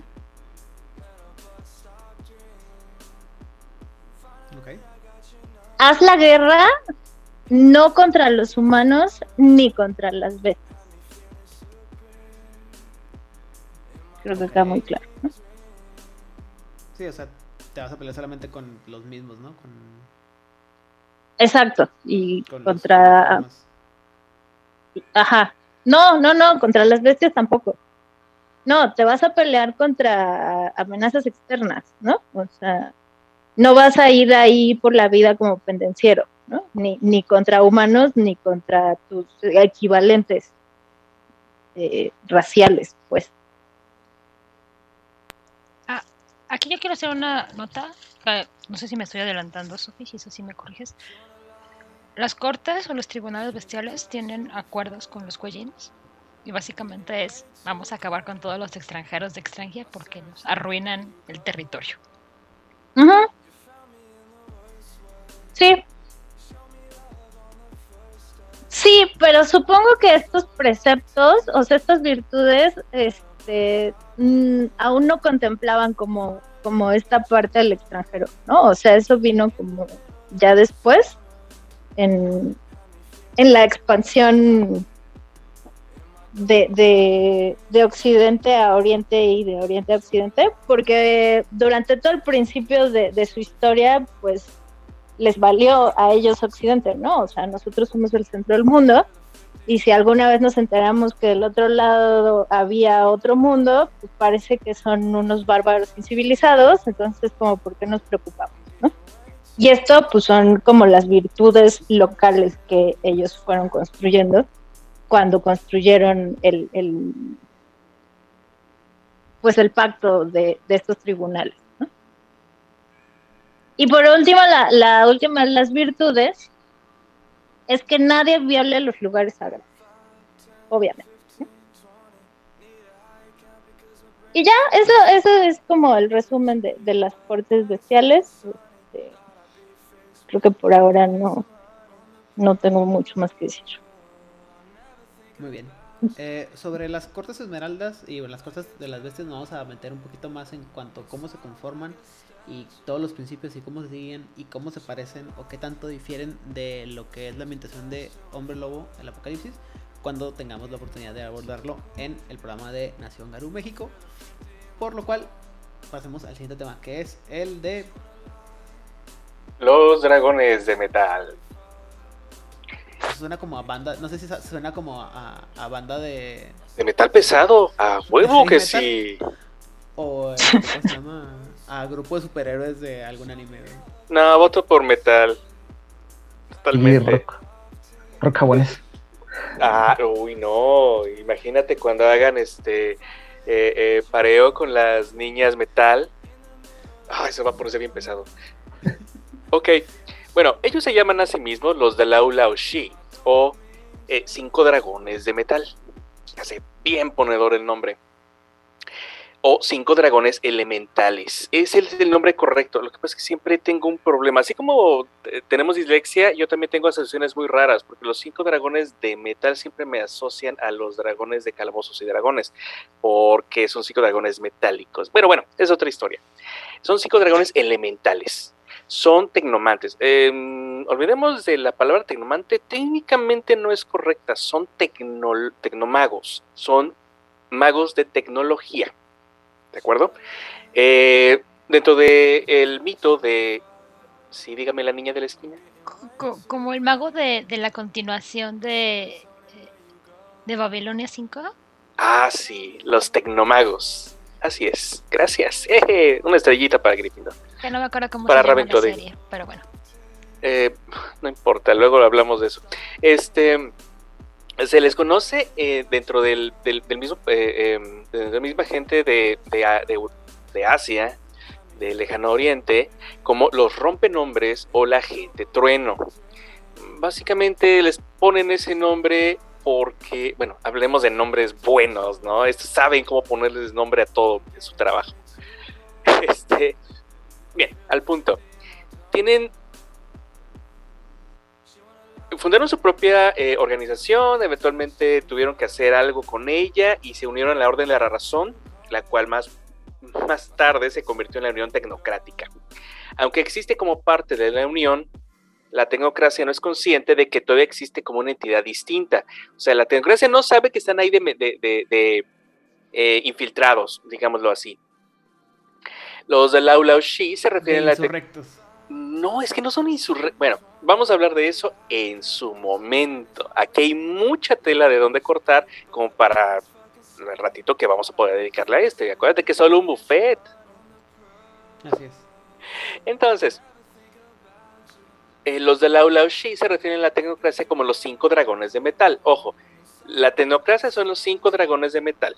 Los de Lao Lao Shi son los cinco dragones elementales. Eh, buenos nombres, como siempre. Su paradigma es, eh, es la piedra angular. Su creencia unificadora es el orden.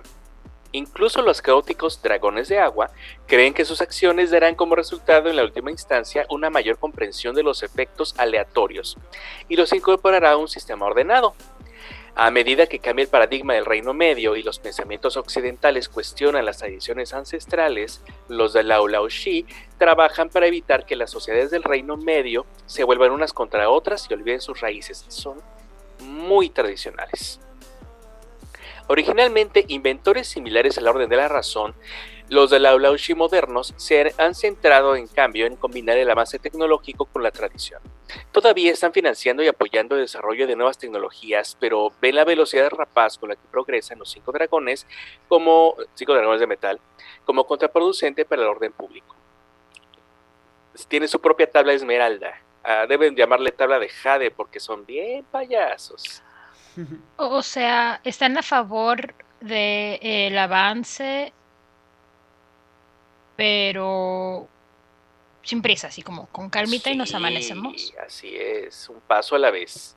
Que, como decía Lao Tse, eh, un camino de mil lis empieza andando el primer paso. Después alguien lo, lo convirtió a kilómetros, pero es otra historia. A medida que el chi del reino medio se ve interrumpido por la atrocidad humana, corrompido diría yo, la intromisión del Shen y las catástrofes como la Semana de las Pesadillas, los cinco dragones elementales trabajan para mantener cualquier interrupción adicional en un punto bajo. No se metan en mi trabajo, mis macetas. La disrupción del chi es, según ellos, no solo responsable de los desastres naturales, sino también de los colapsos económicos y eventos similares. Si estas interrupciones pudieran minimizarse o controlarse, el control social también se aseguraría. Aquí dos notas. Orwell estaría orgulloso de estos cabrones. La neta. El orden social tiene que mantenerse y avanzarse. Esa es la primera. Y la segunda, ven todo como si fuera un, eh, em, como los meridianos de energía del cuerpo, ¿vale? Entonces, eh, colocando un punto aquí y un punto acá y cambiando el chi, permitiendo el flujo, van a curar no solamente China, China y Japón, que no es todo, incluido Rusia, incluido India. Bueno, India es un poquito más complicado. Bueno, su historia eh, viene desde la antigüedad, o sea, desde el principio de la civilización en el Reino Medio. De hecho, comenzaron como un grupo disidente de los Wulung. Eh, los Wulung son una casa de magos, o sea, sí están establecidos, son reconocidos y tienen su historia que se remonta a milenios. Entonces, los Wulung tenían a los que les interesaba hacer forja, hacer objetos, hacer herramientas, etcétera, etcétera, etcétera. Entonces, de esos disidentes vienen los, de Lao Lao She. Esto sucedió después de la guerra del, río Dragón. No entraremos en detalles, tomémoslo así como una tachuela gigante para cuando hablemos eh, en, Juárez by Night de los magos. solucionados con la magia de alto ritual, se enfocaron en la ciencia para ayudar a la gente común que había sufrido más en ese conflicto. Estos primeros dragones elementales tenían una relación tumultuosa con los Gulung, a quienes apoyaron cuando Fuxia ayudó a los Qin Shuangdi a construir su imperio. Eh, Qin Shuangdi es el primer rey de China. Entonces sí fueron importantes desde la fundación del imperio chino. Em, solo para ser traicionados durante la quema de los libros, que destruyó gran parte de sus avances anteriores. Entra este señor, el rey amarillo, eh, se funda China y lo primero que hace en eh, eh, la mejor tradición autocrática es voy a quemar todo lo que hubo antes, porque antes que, después de mí el diluvio, pero antes que yo no hubo nada.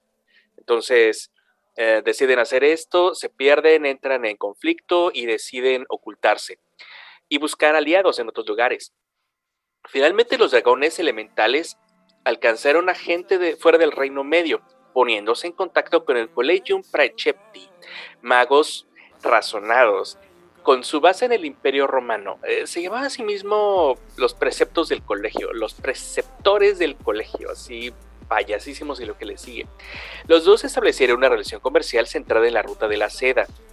aquí empieza lo interesante. Si hubo contacto entre China y Roma, está establecido. Eh, eh, desde muy antiguo. Estos son como los que explotaron más y definieron la ruta de la seda como una de las rutas de chi, de nidos del dragón, flujos de energía más grandes de la antigüedad. De hecho, perdón, con un dato así como anecdótico, eh, una de las legiones eh, romanas más al oriente eh, tenía el símbolo yin yang dentro del, de los símbolos de la legión de estandarte. Wow, esa no me la, sabía. Por el intercambio del mar de la estepa. Maravilloso, sí, Totalmente de acuerdo. Entonces, hay, hay, este, como hay historia real detrás de esto, es lo que me encanta de esto. Ofreciendo tributo de su creciente riqueza a los Wulong, los de la Shi se volvieron poderosos, manifestándose, manteniéndose perdón, fuera de los conflictos de los Wulong y la creciente hermandad akashika. Se estaban peleando, los Wulong decían una cosa, los akashicos decían otra, decían, ¿saben qué? Yo me voy a mantener al lado, no me creo que me destruyan, y ahora tenemos otras cosas que hacer. Por lo tanto, los de la Aula Shi fueron invitados a la convención de la Torre Blanca. Algunos legalistas Wulung también los llevaron, así como que está bien, vamos a con ustedes. Pero la convención de la Torre Blanca fue lo que inició la Orden de la Razón Pura. Entonces, aquí empieza lo bueno. Son fundadores de la tecnocracia. Los Wulung y los dragones elementales trabajaron juntos para resistir el dominio mongol sobre China. Los de Laulaushi se trasladaron a las ciudades comerciales de la costa, donde trabajaron con comerciantes occidentales apoyados por la Orden de la Razón, ayudando a sus aliados occidentales a fortalecer las potencias coloniales en Asia. La Unión Tecnocrática re- recién vigorizada aparentemente subsumió a los dragones elementales en sus filas. Los absorbió, no sé por qué utilizan la palabra subsumir. En realidad los absorbió, dicen, ustedes son de los nuestros. Eh, Ustedes van a agarrar aquí, eh, para allá y cada uno a su, a su convención. Órale pues. Hoy en día, los de la Ulaushi afirman que fueron tomados por sorpresa por los rápidos avances tecnológicos que trajo la Unión y que no podían haber olvidado la forma en que se desarrollarían los acontecimientos. Es decir, hasta para los de la Ulaushi, la tecnocracia va demasiado rápido. La tecnología va demasiado rápido. Em, los de la Ulaushi, s- o sea, piensen en ellos como una corriente de pensamiento muy, muy local de, de Oriente dentro de la tecnocracia. Tienen eh, formas, pocas formas generales de organización. Las convenciones individuales tienen sus propias jerarquías y en público. em, la mayoría de los dragones elementales actúan como partes de la jerarquía, son uno mismo. La individualidad está mal vista y se espera que todos los Ulaushi trabajen en grupo. Cada 10 años se espera que cada uno de estos Ulaushi amplíe su nivel de conocimiento, con varios miembros mayores con múltiples doctorados en materias tremendamente diferentes. Así que imagínense, cada 10 años tienes que ir a reportarte con los antiguos mm, de la organización. Vamos a llamar de organización aquí. Los Ulaushi no están sujetos al control. Control con C mayúscula. Control es lo que gobierna la tecnocracia. En cambio, cada miembro es adoctrinado por los Miaoguan en el momento en que termina su formación en una facultad tecnocrática. Los Miaoguan son los ancianos, así porque son bien orientales, son bien chinos y los ancianos gobiernan todo. Los de la Laoshi tienen cinco convenciones, por eso son cinco, que son lo suficientemente similares a las convenciones de la tecnocracia para que puedan esconderse con éxito dentro de ellas. Los Miaoguan o dragones espirituales que se dedican al control mental directo de uno mismo y de los demás para mantener la paz y el orden. Se esconden dentro del nuevo orden, nuevo orden mundial, para sorpresa de absolutamente nadie. Saisang, o dragones de la tierra, que se dedican a mantener el arte, el honor y la pureza cultural frente a la globalización. Se me hace que estos Ah, son los. Sí, se me hace que estos son los autores de, de la revolución de mayo de, de Mao. Estos, curiosamente, se esconden dentro de la iteración X. Na- eh, esto sí, nadie los vio venir. Sí.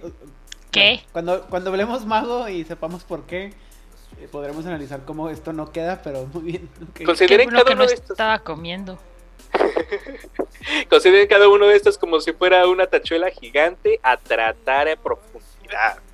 Y hablo de profundidad realmente. Los Taiping Tianguo. Lo siento, no les voy a dar traducción, soy muy malo en chino, pero tradu- se traduce como dragones de agua, que se dedican a la búsqueda de la libertad y el entretenimiento individuales. Se esconden en el sindicato. ¿Cómo? Bueno, esto no tiene. Bueno, Oye, es que no, los vas a encontrar en el, lu- en el lugar en donde menos los vas a buscar, porque para empezar no sabes que lo estás buscando, no sabes que existen, por tanto no sabes dónde no sabes cómo buscarlos y no los vas a encontrar en donde más raramente podrían estar. muy bien. Perdona mi estupidez. No, no es estúpido, pero es muy divertido. Saibatsu. Estos está, tienen, me, me encanta el nombre. Suena, suena bien rudo. Los dragones de fuego. Se dedican a la eliminación absoluta de todas las entidades sobrenaturales. Se esconden entre los ingenieros del vacío. Aquí sí se esconden es- a plena vista. sí. Ahí sí. Ah, solamente como referencia, a menos que me equivoque, la palabra Saibatsu en japonés es un tipo de empresa muy, muy agresiva de... o sea, que son estas como compañías gigantescas y monopólicas en, en Japón, ¿no? Tachuela para los Hunter. De hecho, tengo que mencionar justamente los Saibats más rápido. Perfecto. Ahí va otra tachuela. Wang o dragones de madera, que se dedican a buscar la perfección de la forma humana. Se esconden entre los progenitores. Otra vez te escondes en plena vista. Ahí sí, ahí sí queda perfectamente. Ajá, creo que los anteriores y estos son como los Sí. Sí, es que ¿Qué? los otros tienen que esconderse, tienen que hacerlo mejor. Estos, ah, sí, yo también hago lo mismo. Perfecto, güey, nadie va a sospechar de ti. O tal vez a nadie le importa, es como de, entre más mejor, necesitamos mucha gente. Sí, también es posible. Sobre todo de los ingenieros, porque, güey, neta, tienen la mortandad más alta de, las, de, de la tecnocracia. Muy bien. Y a forma de regalo de Navidad para todos aquellos que nos escuchan y que lo han estado pidiendo por quién sabe cuánto tiempo, les avisamos que ya muy pronto, muy pronto lo aseguro, vamos a empezar a hablar sobre Mago la Ascensión. Eh, gracias. Por lo cual eh, dejaremos una tachuela gigante para eh, sobre este tema de lo que son los Dalolashi, o sea, los cinco dragones elementales de eh, Steel del Oriente para analizarlos más a profundidad cuando hagamos nuestro podcast sobre, o cuando cambiemos el enfoque del podcast hacia Mago, la Ascensión. Excelente. Pero, ¿qué otra cosa nos falta entonces sobre... Sobre los la gente trueno de Oriente, bueno, este, en- a mí en lo particular me encantan, son muy eh, útiles para todo tipo de, historia. Realmente sí me puedo imaginar a un, a un este, Kuei Jin, eh, dialogando con alguno de ellos, sobre todo con eh, los Aibatsu. Diálogo es una forma metafórica de decir, oye, ya llegaron, vienen con armas grandes. Obviamente. Debe ser divertidísimo eso. Quiero narrarlo. Muy bien. ¿Qué, qué otro grupo de sobrenaturales tenemos en, en este mundo? que no tenemos dentro de este mundo. Es el del otro lado del mundo que tiene su propio orden del universo y ah, para platicarles un poco acerca de el universo de los eh, sí el universo de los muertos en esta parte del, del mundo Ah, les voy a leer un poquito de esta esta hoja del diario de un espectro, de un Wraith, a Kevin Chung, de San Francisco, que murió en un viaje que hizo a Hong Kong y nos, nos deja escrito lo, lo siguiente. Al abrir mis ojos estaba completamente confundido. Solo escuchaba el sonido del agua.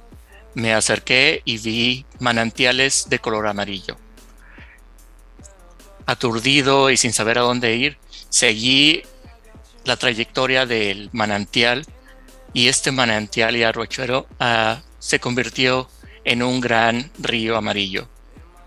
Seguí el río pensando que encontraría a alguien, pero la tierra a mi alrededor se sentía diferente. Después de mucho caminar, lo encontré. La gran muralla verde, la gran muralla de Jade.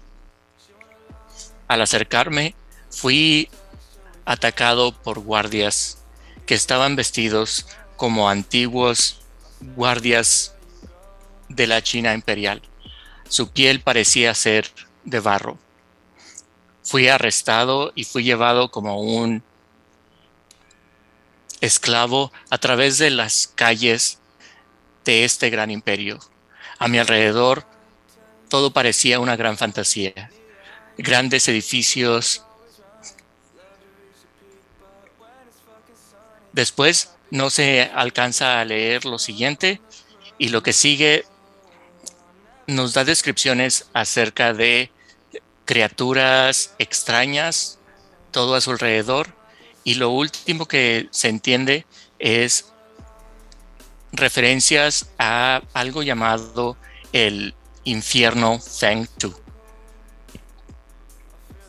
Ahora, para darles un contexto de esta, de esta historia, lo que, lo que el espectro Kevin experimentó fue haber conocido a el oscuro reino de Jade.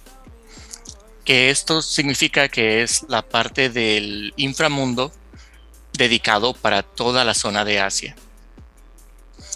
Los espectros de Occidente que llegan a tener un encuentro con esta parte del, del inframundo tienen un choque muy fuerte porque es un universo completamente diferente a lo que están acostumbrados en el inframundo de Occidente.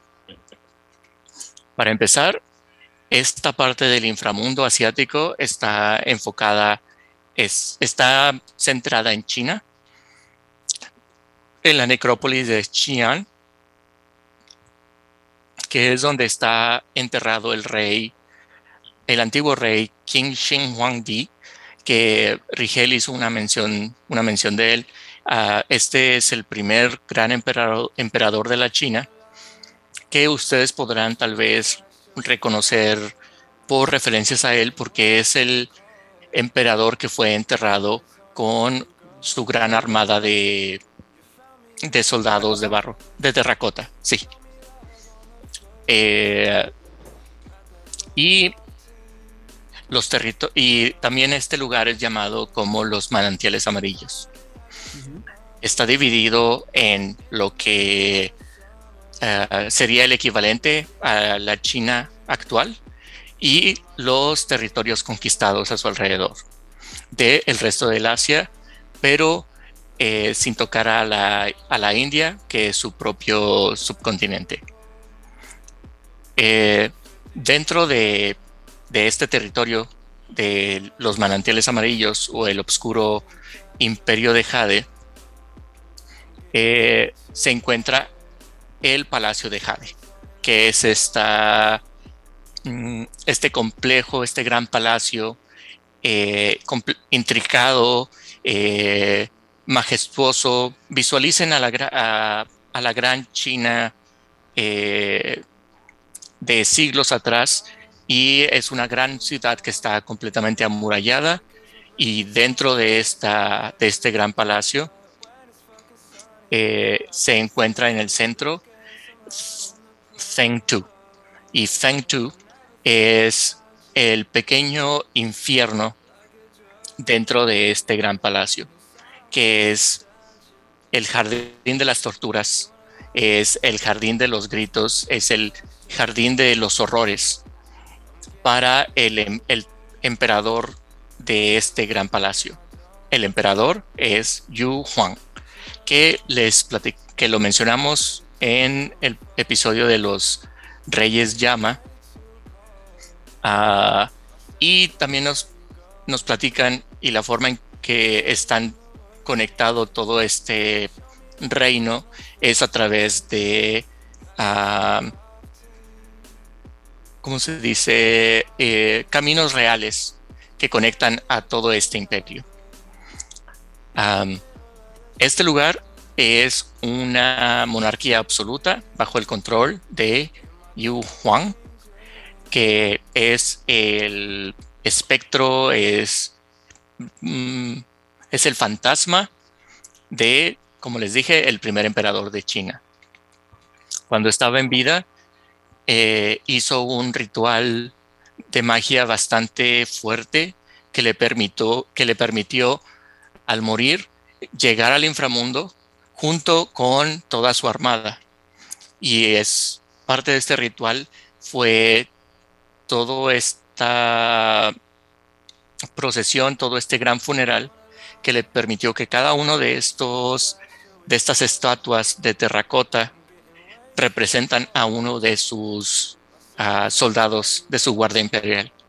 Así que llegó preparado para el inframundo, llegó con su armada y puso orden, conquistó a todo el inframundo de lo que le pertenece, lo que él veía como su pertenencia, como propio, y estableció en el inframundo una monarquía en paralelo a lo que él había creado en, en vida. Así que fue el gran emperador en vida de un gran imperio, murió y dijo yo seguiré siendo emperador y convirtió en, la, en el inframundo, creó el gran imperio de Jade.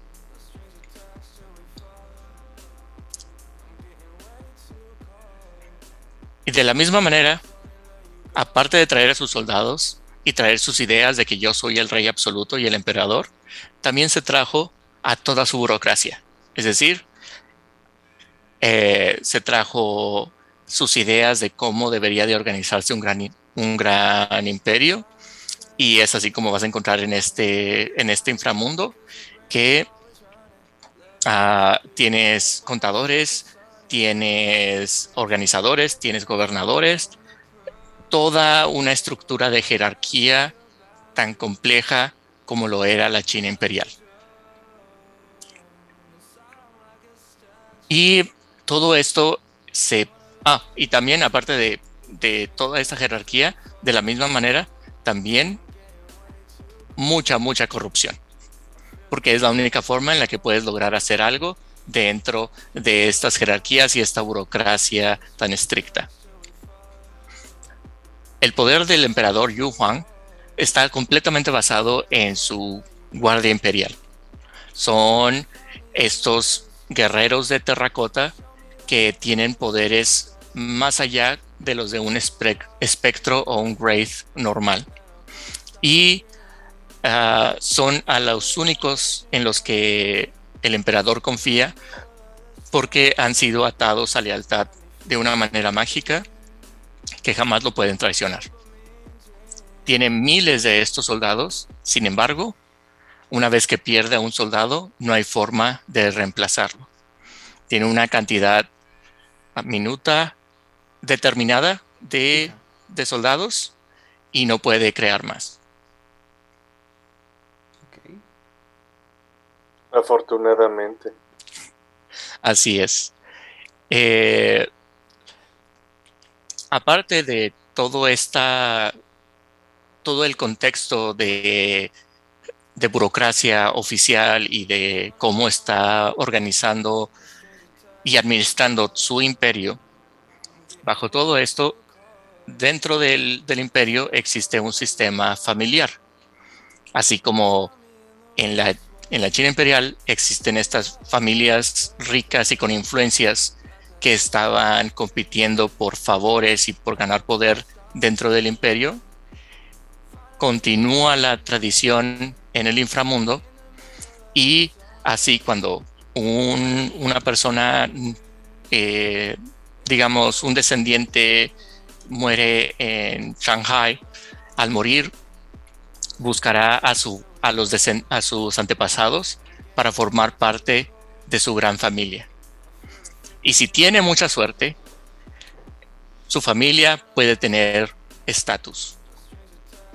Y teniendo estatus, se le va a buscar que una posición eh, militar, una posición en el juzgado, una posición, todo así.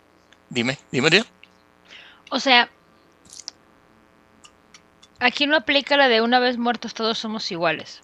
Oh, no, no, no, no, no, no. Una vez muerto, continúa el estatus y continúa la jerarquía. Y si eres un humano moderno que murió, vas a tener el choque cultural de, pero yo era libre y independiente. No, no, no, no, no, no, no. ¿Qué es libertad? ¿Qué es libertad? No, no, no. Tú aquí perteneces a la familia Chong y como miembro de la familia Chong, estos son nuestros ideales y estos son nuestros objetivos. ¿Libertad? Hay una carta de Magic que adoro, que tiene una leyenda. Dice, el estar muerto no es pretexto para dejar de trabajar. O sea que te hacen tu te hacen tu árbol genealógico y es como de, ah, mira, ya te rastreamos la familia a la que perteneces. Vas para allá. Y vas para allá. Pero, pero yo ni siquiera conozco a ese señor. Es una lástima que tu papá se fuera por cigarros, pero fíjate que perteneces a su casa.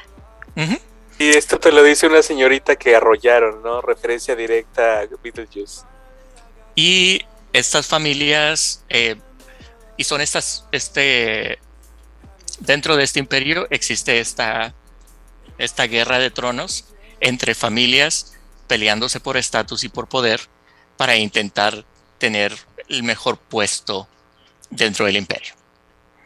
Y si tú no tienes familia, no vas a durar mucho en, este, en esta sociedad. También debo, de, eh, debo marcar eh, que este es un sistema completamente racista eh, de castas y demás en el que si eres chino, eres ciudadano. Si no eres chino, No, no, Hmm. no. Qué mala suerte para ti haber muerto en China sin ser chino, porque te va a ir mal. ¿No es de que hablan de que perteneces a los reinos anexados o algo así? Para allá voy. Y por eso te voy a platicar qué pasa. Ah, o sea, pero yo soy francés, o sea, la república, vive la libertad. Te voy a platicar qué le puede pasar al francés. Tienes un francés que se fue a vivir a China, se le ocurre morirse en China, se va a los reinos de el, el emperador amarillo. ¿Y qué le sucede a este pobre francés actual? Primero se queda en aduana. No es el Pero- baguette. Vamos a poner una chincheta en esto. Les voy a platicar qué le va a pasar al francés. Eh, bueno, les platiqué que existe todo este complejo, es toda una ciudad, todo un imperio, y solamente con, con este trasfondo puedes jugar todos tus juegos de política y demás, todo en este inframundo, todo en este reino de Jade. Sin embargo, la existencia del reino en sí solo sirve una cosa, y sirve un, un propósito, el confort del gran emperador Yu Huang y perpetuar al reino de Yu Huang. O sea, sí, sí, todo esto está bien, pero el objetivo de todo esto es que el emperador sea el emperador. Es como Warhammer 40.000. Ujú. El emperador debe ser emperador. Y El falso dios emperador. Bueno, 40 mil. sí, Y al emperador le gusta esto. No Al te emperador metas. gusta. Hay muchos escuchas que les gusta Warhammer y no son de facciones humanas. Tienen- A lo mejor son necrones. El falso dios emperador. El falso, El falso dios cadáver, el hombre cadáver. ¿Quién es el que juega en el trono. aquí? Y para. Debido a esto, eh, tiene su, su gran eh, poder mi- eh, militar y ha prevenido varias revueltas. Ya lleva varias revuelta- revueltas de espectros y de raids que intentan derrocar al emperador. Y esto ha vuelto al emperador aún más paranoico de lo que ya era. Y, y intenta mantener su control absoluto y es por eso que la existencia en este lugar es tan, es tan difícil. Ah, sin embargo, ah, nuevamente, si eres de un buen estatus social, te va relativamente bien y tienes una existencia hasta mejor que en Estigia. O sea, te la pasas bien genial. ¿Por qué? Porque estás en confort. Hay un gran imperio y todo está alrededor para servirte a ti.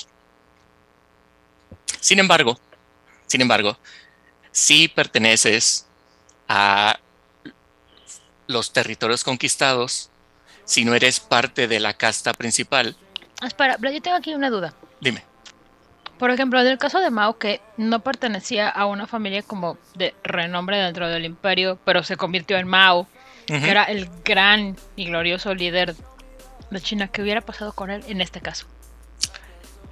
qué bueno que lo traes a, a relucir, porque debido a este cambio cultural e importante en el país, se generaron las familias comunistas en el inframundo. Así que tienes a tus dinastías Sheng, Shang y Xuan, y ahora la nueva familia, que es la nueva casta, que es la familia comunista de los, de los nuevos espectros del último siglo, se han formado y, han uni- y se han formado en una unidad social que son la familia comunista, que está Oh. peleando por control de estatus. O sea, es la granja de nuevo. Sí. Dime, Oscar. Que quizá es como, no sé, no sé, está muy alejada, pero en el caso de las momias, ¿cómo- ¿cuál es el rol que queda dentro de esto? Repite la pregunta. ¿Momias? ¿Momias? ¿Momias están... ah, Edan? Manuel. Nuestro, nuestro narrador oficial. ¿Momias? Yo quiero escuchar a nuestro idea. experto en momia. Va, No Sedan. tengo idea de por qué no, cómo las tratan, pero creo que no. Creo que tienen su propia versión de, de, de cómo se llama, de momias asiáticas y no me, pero no recuerdo exactamente cuáles son las diferencias. No tengo, no tengo a la mano una eh, descripción directa de, de momias, eh, pero eh, voy a explicar qué le pasa a quienes no son parte del estatus y podemos explorar qué puede pasarle a la momia si es o no es dentro del grupo soci- social adecuado. Les comenté que todo es eh, confort y todo está muy, muy bien dentro del imperio si tú perteneces a una buena casta. Pero si perteneces a una de las pobres almas que son de los territorios conquistados, o peor aún, que ni siquiera eras parte de los, de los conquistados, como el francés o como Kevin Chong, que venía de California. Para lo único, para lo, para, para lo único que sirves en este imperio es para reliquias y para que tu alma sea convertida en jade blanco. Qué lindo. Te van a hacer cenicero. Monedas. Mínimo. Moneda. monedas. Para quienes nos escuchan, eh, el jade blanco es materia prima, está creada del alma de los espectros de almas de Wraith, a los cuales se les quita todo su willpower, toda su, su poder de, de vivir. Eh, prácticamente destruyes un alma y utilizas esa energía para crear el jade blanco. Y, después el jade blanco es tu materia prima para crear infinidad de cosas dentro del inframundo. Es tu materia prima para hacer reliquias, para hacer objetos mágicos. Es, ah, es energía para materia prima para lo que quieras hacer. Y es algo muy horrible es una práctica horrenda, pero para eso sirves. Eres carne de cañón, eres, eres nada. Te van a ver como un menos que un esclavo. Eres como en Soylent Green. Sí. Eh, mm, mm. Eh, tengo el siguiente ejemplo. Por ejemplo, pensemos en papel. ¿Ok? El papel es necesario para cualquier burocracia. Porque necesitas contratos, necesitas notas, necesitas estampados, necesitas, si tienes toda esta burocracia basada en el sistema de China imperial, pues pergaminos y pergaminos y papel y papel. Sin embargo, en el inframundo no lo vas a encontrar porque una hoja de papel no tiene la suficiente resonancia emocional como para traspasar eh, la mortaja y aparecer en el inframundo. Ahora, tienes una burocracia, pero no tienes el papel que necesitas para escribir todos tus mandatos y todas tus notas y todo esto que, que sabías y utilizabas el papel para ello. Entonces, cualquier otra gente diría, bueno, pues ya no vamos a usar papel, tendremos, no sé, inventaremos un nuevo sistema. Pues Yu Huang dijo no. Yu Huang es el emperador y él sabe cómo se vende hacer las cosas. Y si no podemos encontrar el papel que yo usaba, aquí están estos pobres diablos que acabamos de conquistar, que sirvan para algo. Así que la solución de no tenemos papel, pues vamos a crear eunucos. Eunucos. espera, eunuco. espera, espera. Sí. ¿Qué tiene que ver el papel con los eunucos? Ya me perdí. Sí, Para allá voy. igual. Para allá voy. Gracias. En, el, en este contexto, eh, el nombre de eunuco, en, en este contexto, es un es el nombre que se le da en este juego, en, eh, en este setting, a un Wraith, a un espectro, al que le drenas todo su willpower, casi todo su willpower, y le dejas solamente la habilidad para recordar información. ¿Ok? Y lo O sea, moldeas. Es como es un fantasma. Es como un disco duro orgánico. Bueno, no, este. Sí, es un de- cassette. Es un cassette. Ok. To- tomas a un es- tomas al espectro, al es- tomas al francés, ¿ok? El, francés que murió ahí. Lo, lo tienes en, el, en prisión. Y tomas al espectro, el fantasma de este francés. Lo torturas dentro de tu, del jardín de torturas del emperador. Al punto en el que pierde todos, toda su voluntad propia. Y lo dejas funcional pero al mínimo solo para que pueda repetir palabras. Pero como solo necesitas que repita palabras, le arrancas los brazos y las piernas y solamente dejas este bulto que te va a regurgitar información. Pero necesitas escribir información en él, así que quiebra sus costillas, ábrelo y pon un teclado ahí. Y ahora el francés es una máquina de escribir a la cual escribes, presionas algo, presionas la tecla cor- correcta y recita lo que acabas de escribir. Ah, En, los libros de Dresden Files, no la serie en los libros, Dresden tiene un espíritu de aire guardado en un cráneo con runas que se llama Bob. Ujú, ujú. Creo que este espíritu de aire que se llama Bob tiene mejor suerte que estas criaturas porque al menos Bob se puede meter en el gato de Dresden y salir a hacer pasear. Bueno, eh, sí, es- estas, estas criaturas ya no tienen identidad, no tienen voluntad propia. Y están creadas específicamente para una función. Y así como tienes máquinas de escribir y tienes cassettes, tienes a mensajeros, tienes a calculadoras, tienes... Esto es como muy Changeling the Lost, ¿no? O Sí, sea, sí, sí. Es en, en, en Wraith, eh, creo que el, el nombre de esto es Soul, Soul Forging, o sea, forjar, forjar almas. Almas. en el que tomas el alma y Le das forma. le das forma. Esto es el sueño guajiro de un simisk, así como que No, no sé si sale peor ser máquina de escribir o que te conviertan en moneda. Creo que como moneda te usan menos. y puede ser eso. Eh, ok, deja eso. ¿Cuál puede ser, qué tan mala suerte puede ser la tuya que ni, mode- ni moneda llegas a ser y conviertes en un ladrillo? Ay, Dios. Eh, siempre lo he dicho, Raid me perturba a muchos niveles.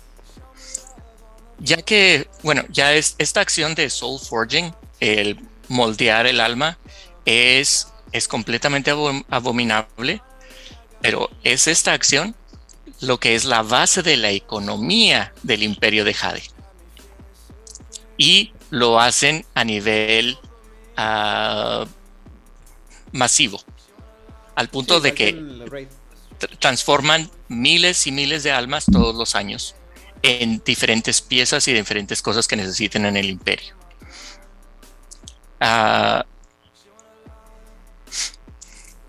y es por eso y que el, el imperio tiene un- una estética muy diferente a lo que sería Estigia, que en Estigia los edificios eh, todavía son representaciones de edificios que llegaron a existir en el mundo real y necesitan haber existido en el mundo real para aparecer en Estigia. Pero en el reino de Jade, ellos pueden llegar a construir sus propios edificios de la nada, utilizando ladrillos de estas almas. Todo es. ah, todo es horrible. Todo es horrible. O Eh, sustentable, depende del punto de vista donde lo veas. Claro. Así que siempre necesitas estar, necesitas más jade blanco, así que necesitas más almas. Y para tener más almas necesitas expanderte más y conquistar más territorios. Ok, el comentario de Sofía me perturbó más que la descripción de, del eh, bicho que tenía el teclado en el pecho. Neta. Sí, son los más respetables. Y también eh, cabe res- eh, resaltar que solamente se hace esto a quienes no son de la casta adecuada. O sea, no puede hacer, no pueden estar haciendo jade blanco de de ciudadanos de la ciudad, de lo contrario tendrían las revueltas. O Por sea, eso, si eh, yo soy chino, aunque no sé de alguna casta, chance me salgo de ser jade, pero si soy francés ya valí. exacto. Ok. Exacto.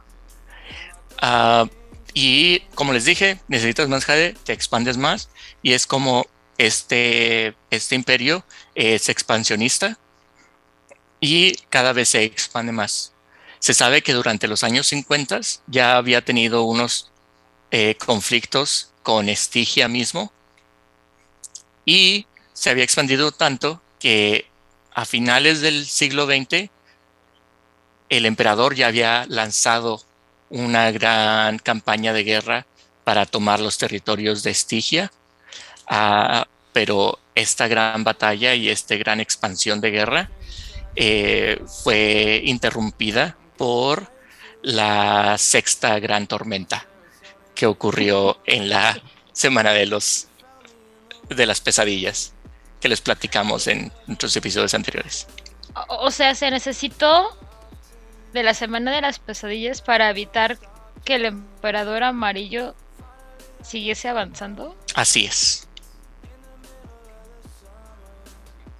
Ok. Y es este el inframundo asiático. Algo piola.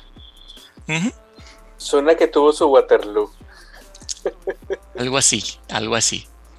Eh, eh, igual, para conocer más de esto, eh, todo esto tiene, eh, se desarrollará más eh, de qué es Estigia y dónde y por qué eh, cuando lleguemos a Wraith the Oblivion. Sí, Pero eso, eso es una visión del inframundo en, de estirpe del oriente. O sea, la moraleja de la historia es si eres extranjero, de extranjero no vayas a China. Y Que si no te estás en agarren China, muerto. no se te vaya a ocurrir morirte en China. Sí, no, no, no te conviertas en espectro ahí. Ok. Trasciende pacíficamente, no te mueras mal. Ok, muy bien. Y entonces solamente nos falta el día de hoy hablar sobre la cosa a los que temen los supernaturales en el mundo de, eh, de Asia. Por lo cual trajimos a, a un experto en estos temas desde Chile. Oscar, cuéntanos sobre los cazadores. Muchas gracias. Me siento como el amigo del precio de la historia. Voy a llamar a un experto. Me parezco yo ahí. Eh, bueno, en, eh, todo en Oriente es más extremo. Esa es la impresión que siempre he tenido, más que en Occidente.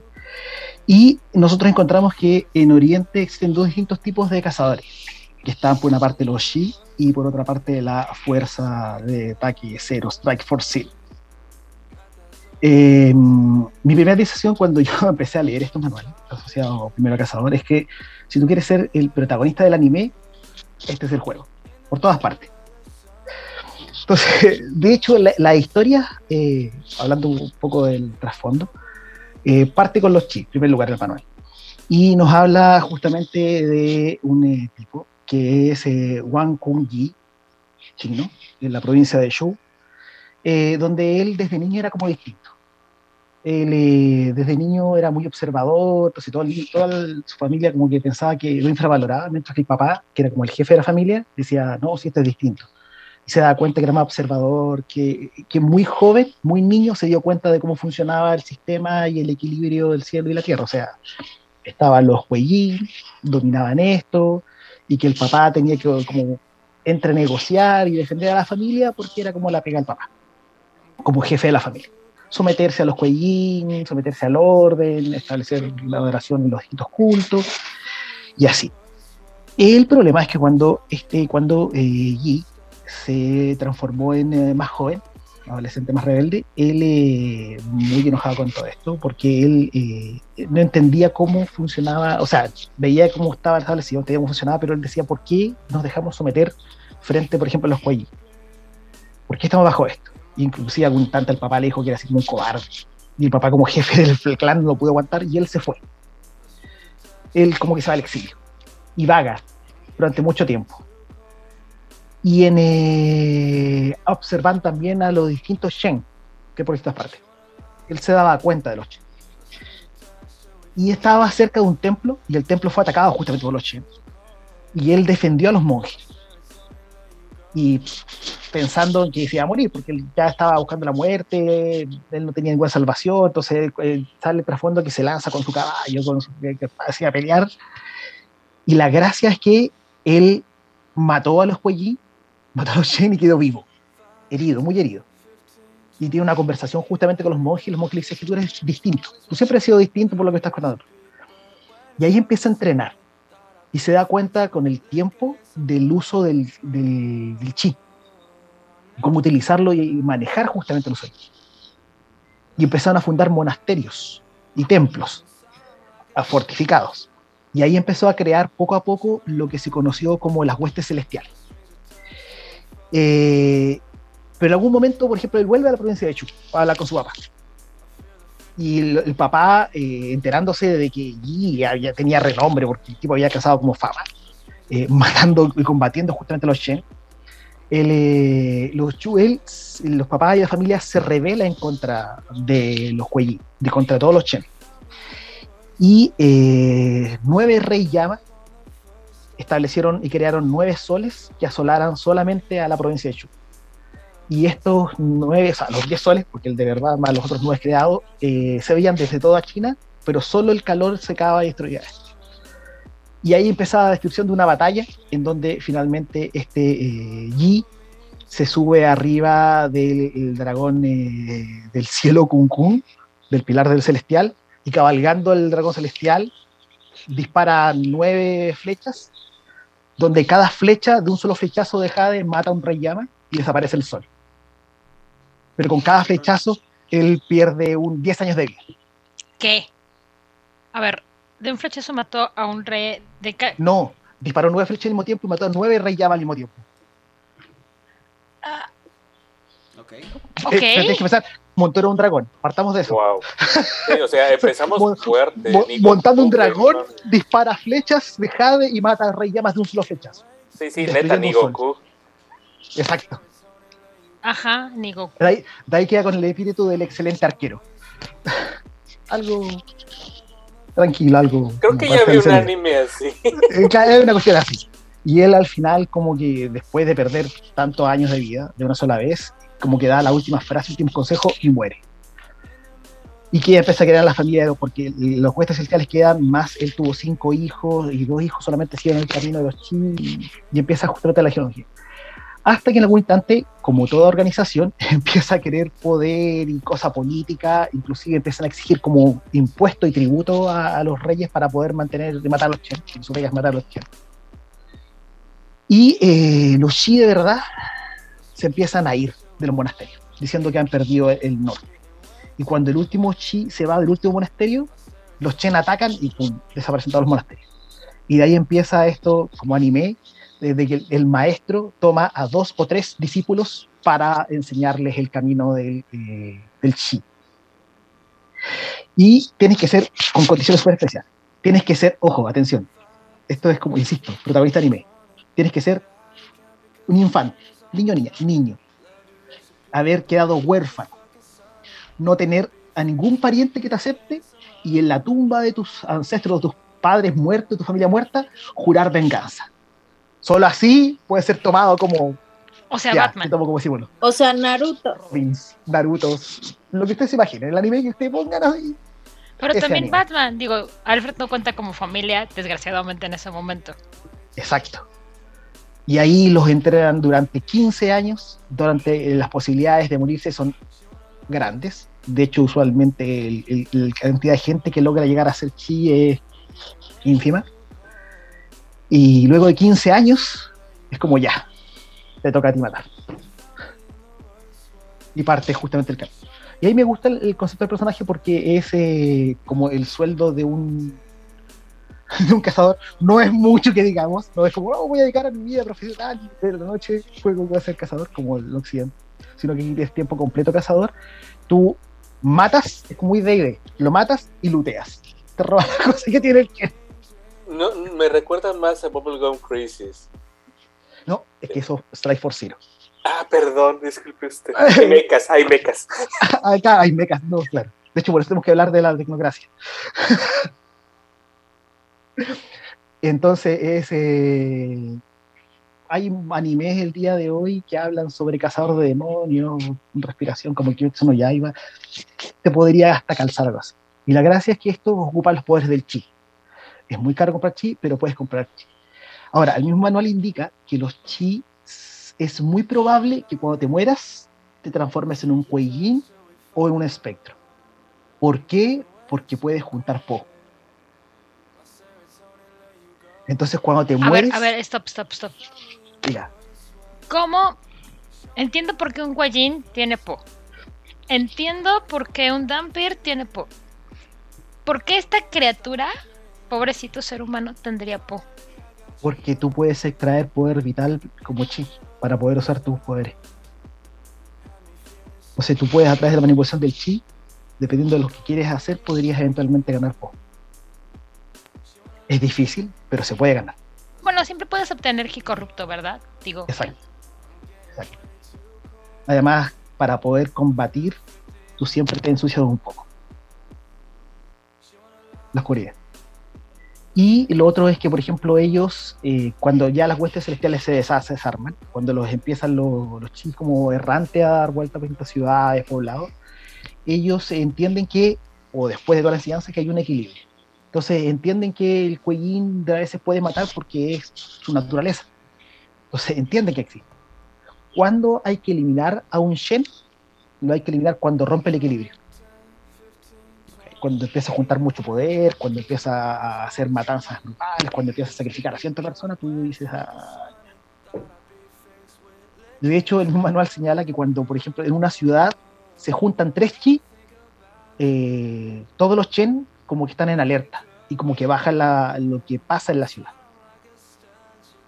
Porque de verdad esto es como anime, si tú quieres ver gente así como volando, tirando espadas, lanzando sellos, este es el juego. O sea, la ciudad entra en estado de alerta nomás con estos.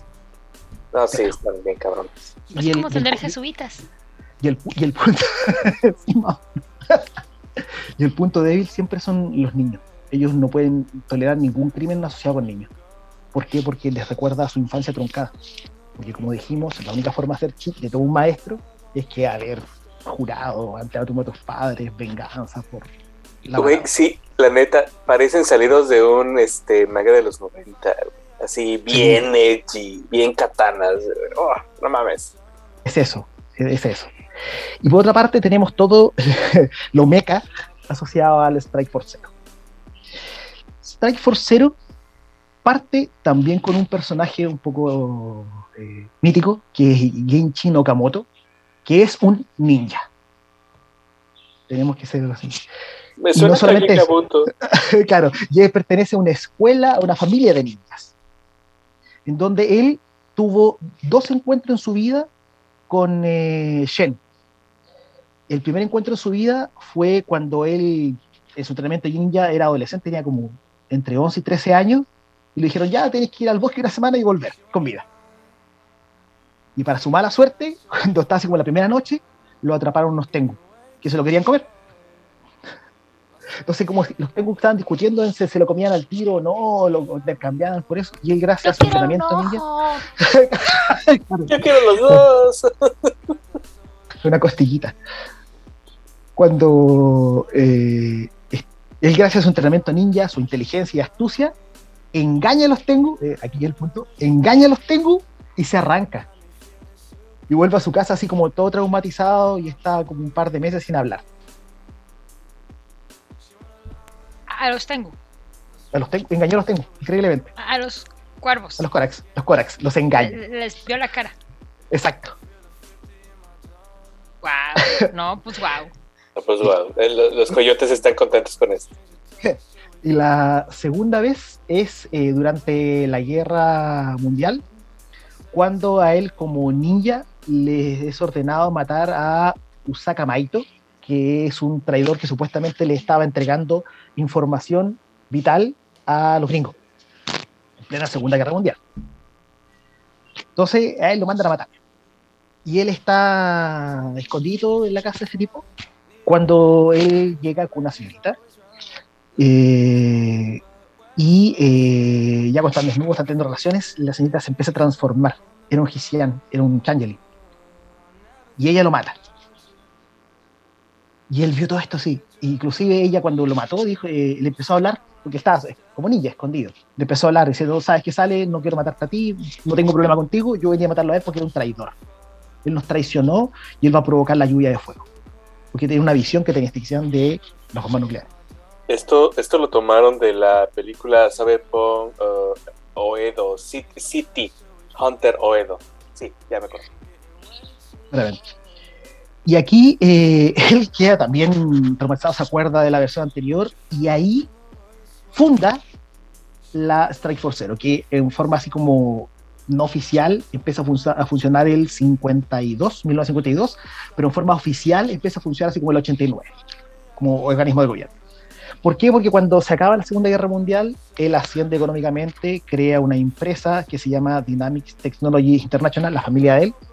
Se lo- como se lo forma la cabeza de familia, él empieza a guiar esta empresa, donde tiene contacto directo con el Saibatsu.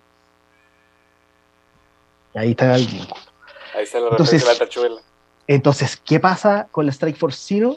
Que eh, ellos tienen un, un trasfondo especial para ellos que se llama Arsenal. Y el Arsenal no es que tiene armas como el de Hazard la Venganza, sino que en el Arsenal tú tienes implantes tecnológicos. Tienes ciberimplantes, así como trabajas que salen de los, de los codos, eh, te regeneran los robots, te regeneran ojos biónicos, Eso le Todo- gusta a los símices. Exacto, todo el anime que uno se puede imaginar instalado en estos sets. Igual no tan cyberpunk, sino que tiene que mantener la idea de unidad. Y para pertenecer a la Strike Force Zero, lo primero que tienes que hacer es morirte. ¿Cómo morirte?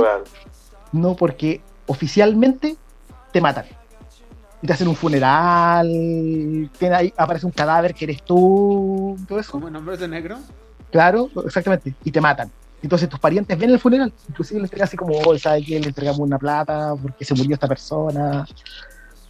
Y, y ahí en adelante empieza tu vida como agente. Y la vida como agente es súper complicada. Porque eh, mientras que eh, los, por ejemplo, los primeros agentes que eligen la Strike Force Zero, cuando se crea, elige personal mega, hiper, contra entrenado de las Fuerzas Armadas de Autodefensa, Ejército, Comandos, Boinas, Negras. Y el primer enfrentamiento con los Shen no fueron capaces de, de tuvieron un shock emocional y psicológico, lo que significa. Entonces, ¿qué empezaron a elegir? Gente con numinias, porque puedes comprar también numinias, con numinias que tenga contacto con el sobrenatural, y ahí prefieren ellos entrenarte y meterte a hacer implante.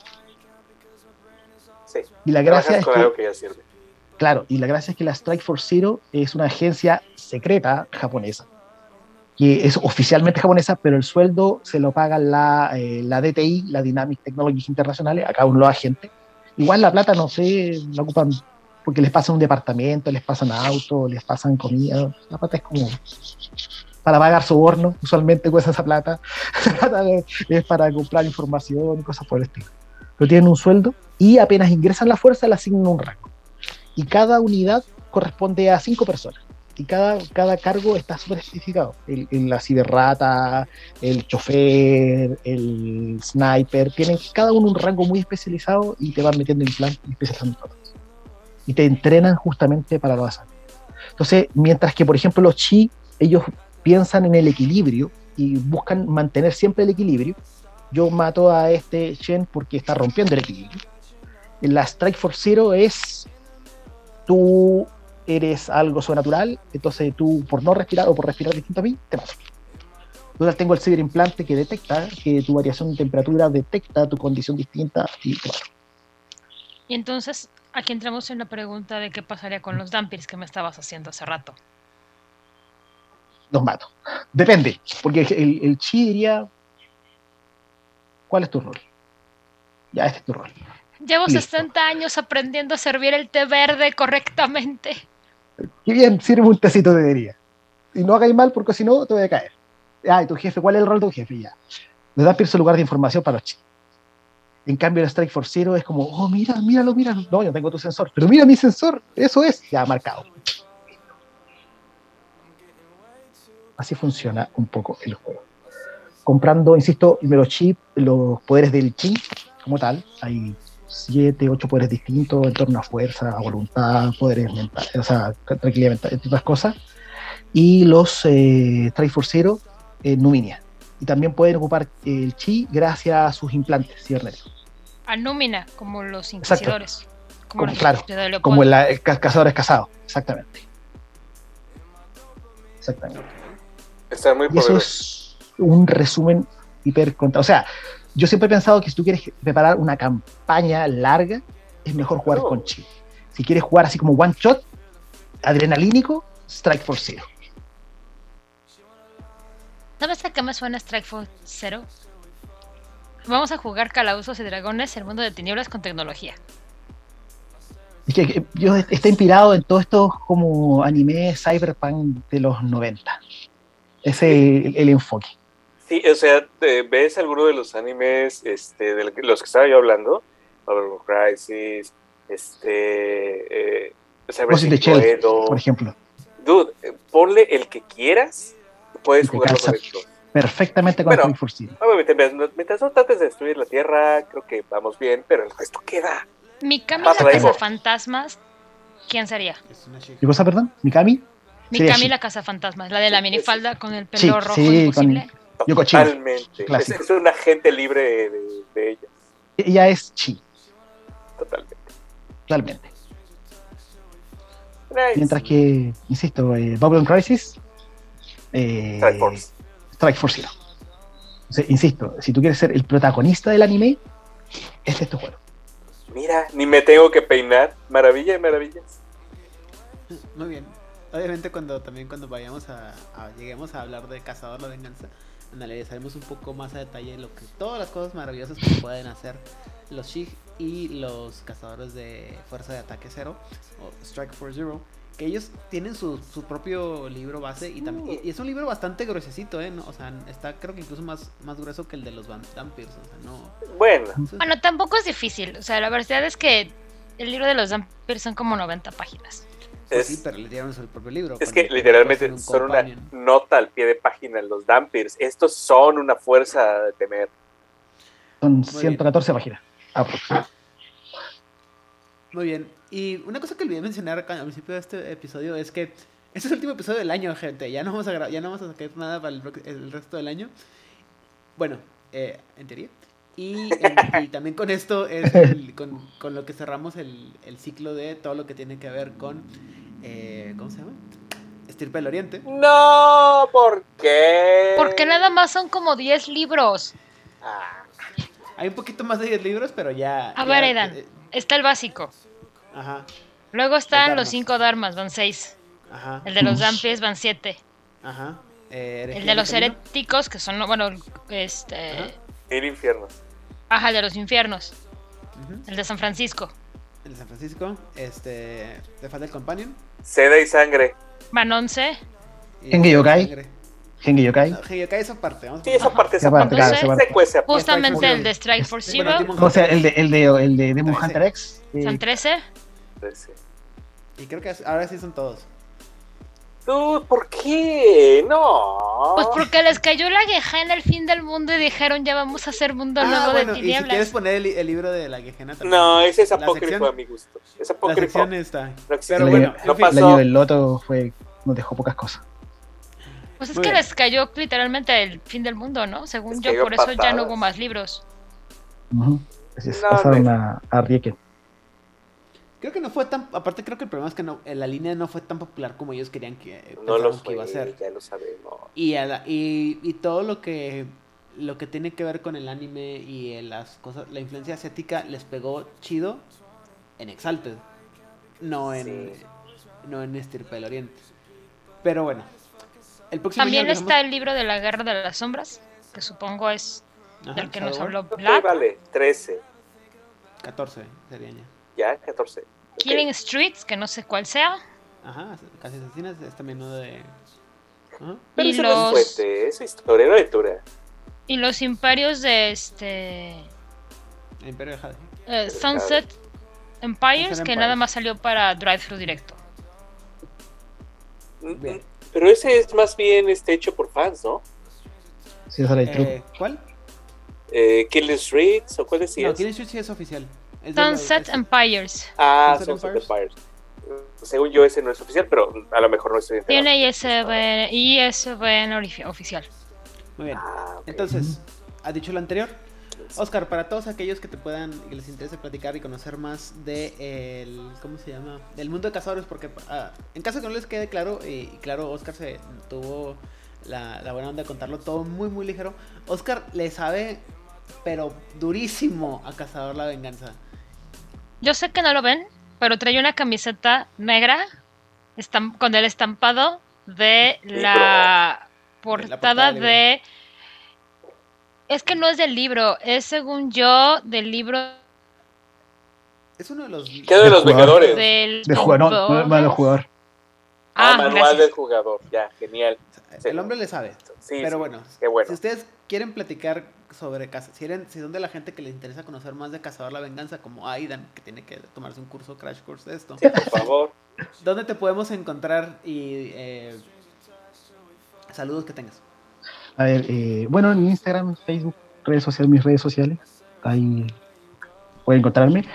Participo en una comunidad eh, que es Chile en Tinieblas, maravillosa. De hecho, tenemos un podcast en las cuales van contando historias justamente de las mesas que se han vivido a lo largo de, de años en pandemia, cómo se han funcionado. Intentamos crear una metatrama no solamente de Santiago, donde vivo yo, que es la capital, sino que eh, a lo largo de todo Chile, conectando a las ciudades distintos estados de todo Chile, un trabajo maravilloso. Chile en Tiniebla, ahí está, ahí me pueden encontrar también. Sí. Eh, exacto, Chile en Tiniebla. Eh, un saludo muy grande para ellos. Que les- De hecho, les comenté que iba a estar aquí y me dijeron, oh, felicitaciones y cosas por esto. Y yo muy agradecido. Eh, saludo a la gente de Masterface, gracias a ese programa es que empecé a llegar a todos los otros programas asociados. Por ejemplo, gracias a ellos llegué a ustedes. Eh, muchas gracias por haberme invitado, a ustedes también. Siempre para mí fueron voces en mi teléfono celular. y ahora los veo como rostros. Tenemos, Eso- Ya tenemos cara. Exacto, exacto. Eh, y, insisto, saludo a la gente de Chile Tinela, saludo, saludo a la gente de BTS, BTS Chile, en general, a mi señora que fue la que me regaló la polera.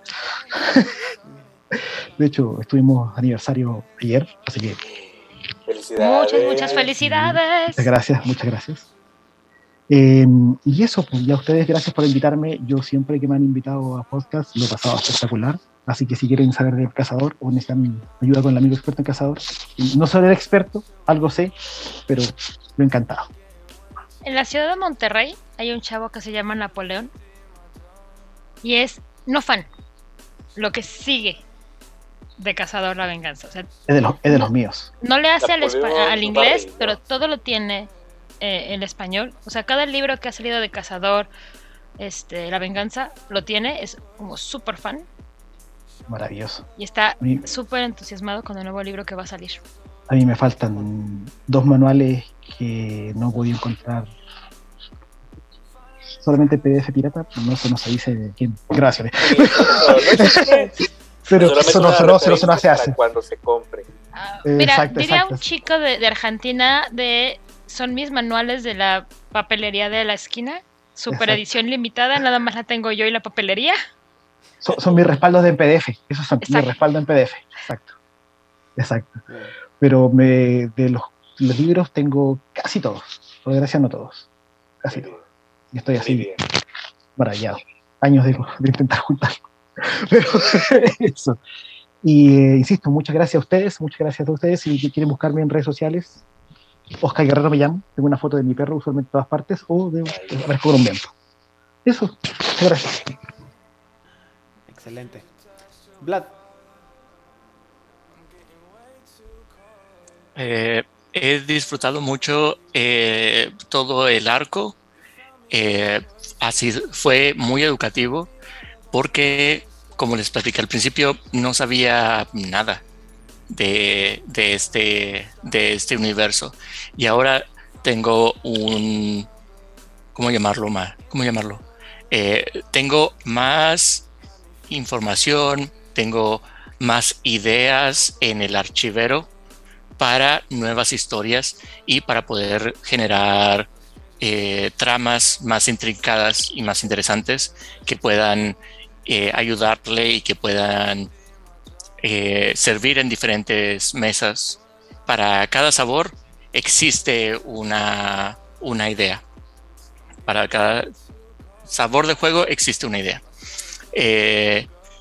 Ah, gracias Oscar por acompañarnos esta noche y también gracias a todos los que nos han escuchado durante todo, todo este año y lo que sigue después.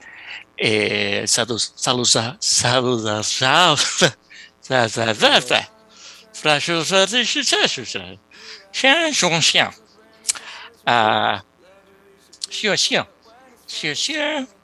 a mis amistades de Fortaleza y Sao Paulo y de Instagram a Santos by Night. Eh, muchas gracias a, a, todos y me encuentran en Instagram como Antlerhead Vlad Cabeza de Venado. Eh, muchas gracias a todos.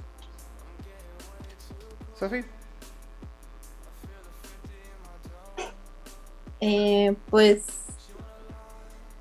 padre, eh, a mí sí me hubiera gustado que llegaran a terminar de unir Kindred of the East con Exalted. Eh, en mi cabeza está unido muy claramente, pero hubiera estado padrísimo que lo lograran en, libro y en canon, ¿no? O sea, creo que creo que los caminos estaban trazados y pues no sé si lo hubieran logrado bien o mal, pero lo hubieran logrado y de ahí pues uno le modifica como siempre lo, lo necesario, ¿no? Eh, sí es una de, las cosas que, lamento. Pero bueno, ni modo. Los Vampires siguen sin gustarme mucho. Este, sí entiendo cómo se pueden usar, pero ¿eh? Este Gengai Yokai, qué maravilla. Si pueden jugarlo, jueguenlo. Está muy padre, es muy divertido. 10 de 10. Sí, sí, sí. Este, Oscar, estaría padrísimo que nos armas una de Hunter. Suena muy interesante, suena muy divertido. Sinceramente, yo nunca he jugado con un Hunter. He tenido eh, encuentros con Hunters desde otros personajes y, parece, parece divertido estar del otro lado. Eh, saludos a Camarilla, saludos a la gente de Latinoamérica, a las mazmorras y dragones, a toda la gente que nos escucha semana con semana. Eh, saludos a Edgar, saludos a Oliver, saludos a Julio, a Hernán, a Lot. Eh, gracias por seguirnos escuchando y a todo el resto de nuestros escuchas. Por favor, vayan y escuchen y vean y participen en Nación Garú porque el complemento con este tema pues está ahí, ¿no? Y espero que tengan un buen año, eh, pasen estas fiestas de la manera más relajada posible, no se dejen presionar y si alguien los presiona, cómanselo. Muy bien. Ay, sí, qué, qué notable. A mí me pueden encontrar como Sofivia con SIPH en Instagram, como Sofía Arellano en Facebook y como Ciarela en Twitter. Y nos escuchamos el siguiente año. Muy bien. Rigel. Híjole, a manera de cierre debo decir se siente como cuando terminas una crónica, de, narrar una crónica completa. Una gran satisfacción de haber eh, estado eh, siendo parte de todo este proyecto completo. Kindred of the East no es, no es fácil, es bastante complicado, aunque está corto. Y, la verdad es que a mí me quedaron a deber muchísimo, pero muchísimo. Sí, vienen algunos personajes extras, vienen algunas historias eh, como que más bien esbozadas. Me hubiera encantado una historia de Shanghái, una historia de Hong Kong, una historia de Japón, cualquiera de las ciudades de Japón, por Dios. este, con sus sobrenaturales eh, nativos, con sus cambiaformas. No, por Dios, hay tanto material allí. Es igual de rico que Occidente, pero con un sabor completamente diferente. Es un universo diferente, ya lo vimos ahorita. Todo eso me deja con la idea de que es una oportunidad muy desperdiciada. Tenían todo allí para hacer alguna maravilla más grande, inclusive. Sí, soy muy fan. Eh, soy muy fan de cosas de Mundo de Oscuridad, la verdad, pero pocas veces me he, aventado a, narrar como Kindred of the East. Me encanta, todavía puedo, puedo pensar en historias al respecto. Este, pues ese sería mi, mi cierre para, para el tema. Gracias a, a Latinoamérica, a a todos los que nos han escuchado todo este tiempo, todos nuestros fans acérrimos, muchísimas gracias. Qué bueno que nos acompañaron en este viaje tan divertido, tan ameno, lleno de monstruos y terrores. Y por supuesto, eh, gracias a... Tengo mala memoria, gracias a todos los que dijeron antes que yo que gracias. y a todos los demás que escuchan esto, por favor, por favor estén al pendientes. Estamos siguiendo todavía el proyecto de Mago, otro de mis favoritos, super favoritos de toda la vida. Y este Nación Garu, que voy a estar por ahí dando lata y contando chistes terriblemente malos. Hola, Liliana. Entonces, gracias por todo. Bye. ¿Y yo por qué? Con dedicatoria, además. Sí, muy bien. Hablando de, personas mencionadas. Odil. Híjole, pues Oscar, muchísimas gracias por, aceptar la invitación. Estuvo increíble tu plática. Cazador. Mira, la verdad es que a mí me gustan todos los juegos de mundo de tinieblas y cuando alguien que es fan de uno en particular habla de ese juego que, que le gusta más que todos los demás y del cual es fan, es como de, ay, híjole, qué bonito es eso, se siente calientito en el corazón muchísimas gracias por estar acá y por hablarnos con tanta pasión de, este tema de los cazadores. Muchas gracias a ustedes. Y además, gracias por el valor de aventártelo, porque ustedes no están para saberlo ni yo para contarlo. Pero, mientras que aquí es una hora todavía decente, a este señor ya le agarró media madrugada con el programa. De hecho, son las dos y algo. Porque hay que ser muy valientes y muy ñoños para esto. No, no es cierto. Solo muy ñoños. Yo quiero agradecer, como siempre, a la gente de Latinoamérica, de Camarilla México, a los mm, sospechosos comunes, Hernán, Lot, jugador casual, Edgar, Julio. Y a todos los que siempre, siempre, siempre se me podría pasar. Itzamna, claro. Muchísimas gracias a todos ustedes por habernos escuchado durante todo este año por haber sido partícipes. Gracias a los que vinieron y aceptaron la invitación. Les agradecemos muchísimo. Gracias por habernos escuchado, por todos los comentarios. Espero que la gente que no conocía Kindred of the East se haya interesado, quiera darse el tiempo para leerlo y si tiene y con tantita suerte aventarse una crónica. Y si ya te gustaba Kindred of the East, espero que el contenido que creamos te haya gustado y si no te gustó, que también es perfectamente válido, háznoslo saber. Así de, ¿qué te hubiera gustado que habláramos? ¿O qué nos faltó? ¿O con qué posturas estuviste o no estuviste de acuerdo? Y pues básicamente ya sería todo. Muchísimas gracias, que tengan excelentes fiestas, disfruten su familia, disfruten a sus amigos, a sus mascotas. Y nos vemos, el, nos escuchamos el próximo año por Juárez by Night.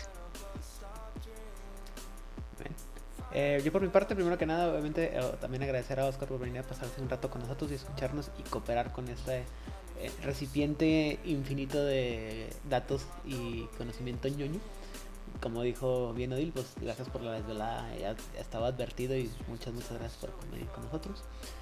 de la gente personal a la que le quiero agradecer, bueno, pues primero que nada otra vez a, Julio, a Oliver, a Edgar, a la gente de Masterface, Lalo, Carlos, y Luis, que son los, los que siempre olvidamos mencionarlos por, por nombre. Eh, Itzanam, Nimitril, eh, Gelial eh, y toda la gente que se pasa un rato con nosotros ahí en el, en el chat en Nación, en Nación Garú. Pepe, nuestro invitado favorito, Mónica, eh, y también la gente de Camarilla México, por lo tanto. Eh, sé que me faltan un chorro de gente, Pavel y alguien más de que nos han participado con Nación Garú, que nos han acompañado este año, que ya se acabó. A la gente de Camarilla México, World Latinoamérica, en Argentina, Secretos Oscuros, eh, La Voz de Angan. Eh, ay, alguien me faltaba específicamente. El, el Círculo de la Medianoche también. Ah, en España, a la gente de la, de la frecuencia, específicamente pues, a Damián, a David y ahora a Rosa, con, con quien hablo largo y tendido sobre heavy metal y ñoñamos, da la bonito sobre heavy metal. Voces de Lander también en Argentina, eh, siempre se me olvidan mencionarlos. Yo sé que soy de lo peor, tanto con Clara como con Rodrigo, que son gente que queremos mucho, que nos apoya mucho, que los queremos mucho, mucho, que también nos gusta, nos, siempre nos da mucho gusto tenerlos con nosotros aquí. Mm, Creo que me falta nadie, espero que no me falte nadie. Siempre me va a faltar alguien. Obviamente agradecer a mis compañeros de micrófonos en este, en, este viaje que fue Steve Oriente, que como dijimos, ah, es un, un mundo bien interesante, desafortunadamente no todo el mundo le conoce y no todo el mundo le interesa.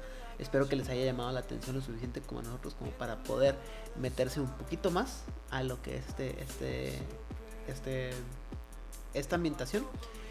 Y a toda la gente que nos escucha semana con semana, eh, también en España me, al, a Sleipnir, que me manda mensajitos y también me da este como golpe a golpe de, de lo que va escuchando de los podcasts, lo cual siempre es bien divertido cuando nos mandan así, que, cuáles son, son sus reacciones, también divertidas, muchas gracias. Eh, y a toda la gente de todos los grupos de rol donde nos permiten spamear y poner nuestro contenido para que alguien más los escuche, muchas, muchas, muchas gracias. Eh, y bueno, el próximo año regresamos. eh, lo que se viene está jugoso, está padre. Ya vamos a empezar a diversificarnos un poquito más. Y sin más por el momento, ya saben que si les gusta todo lo que tiene que ver con Vampiro la Mascarada, El Mundo de Tinieblas, Estirpe del Oriente, ya sea en videojuegos, libros, novelas, audiolibros, novelas este, interactivas y todos los juegos que están que se desprenden de ahí, por favor. Compártanos. Nunca, nunca lo vamos a lograr.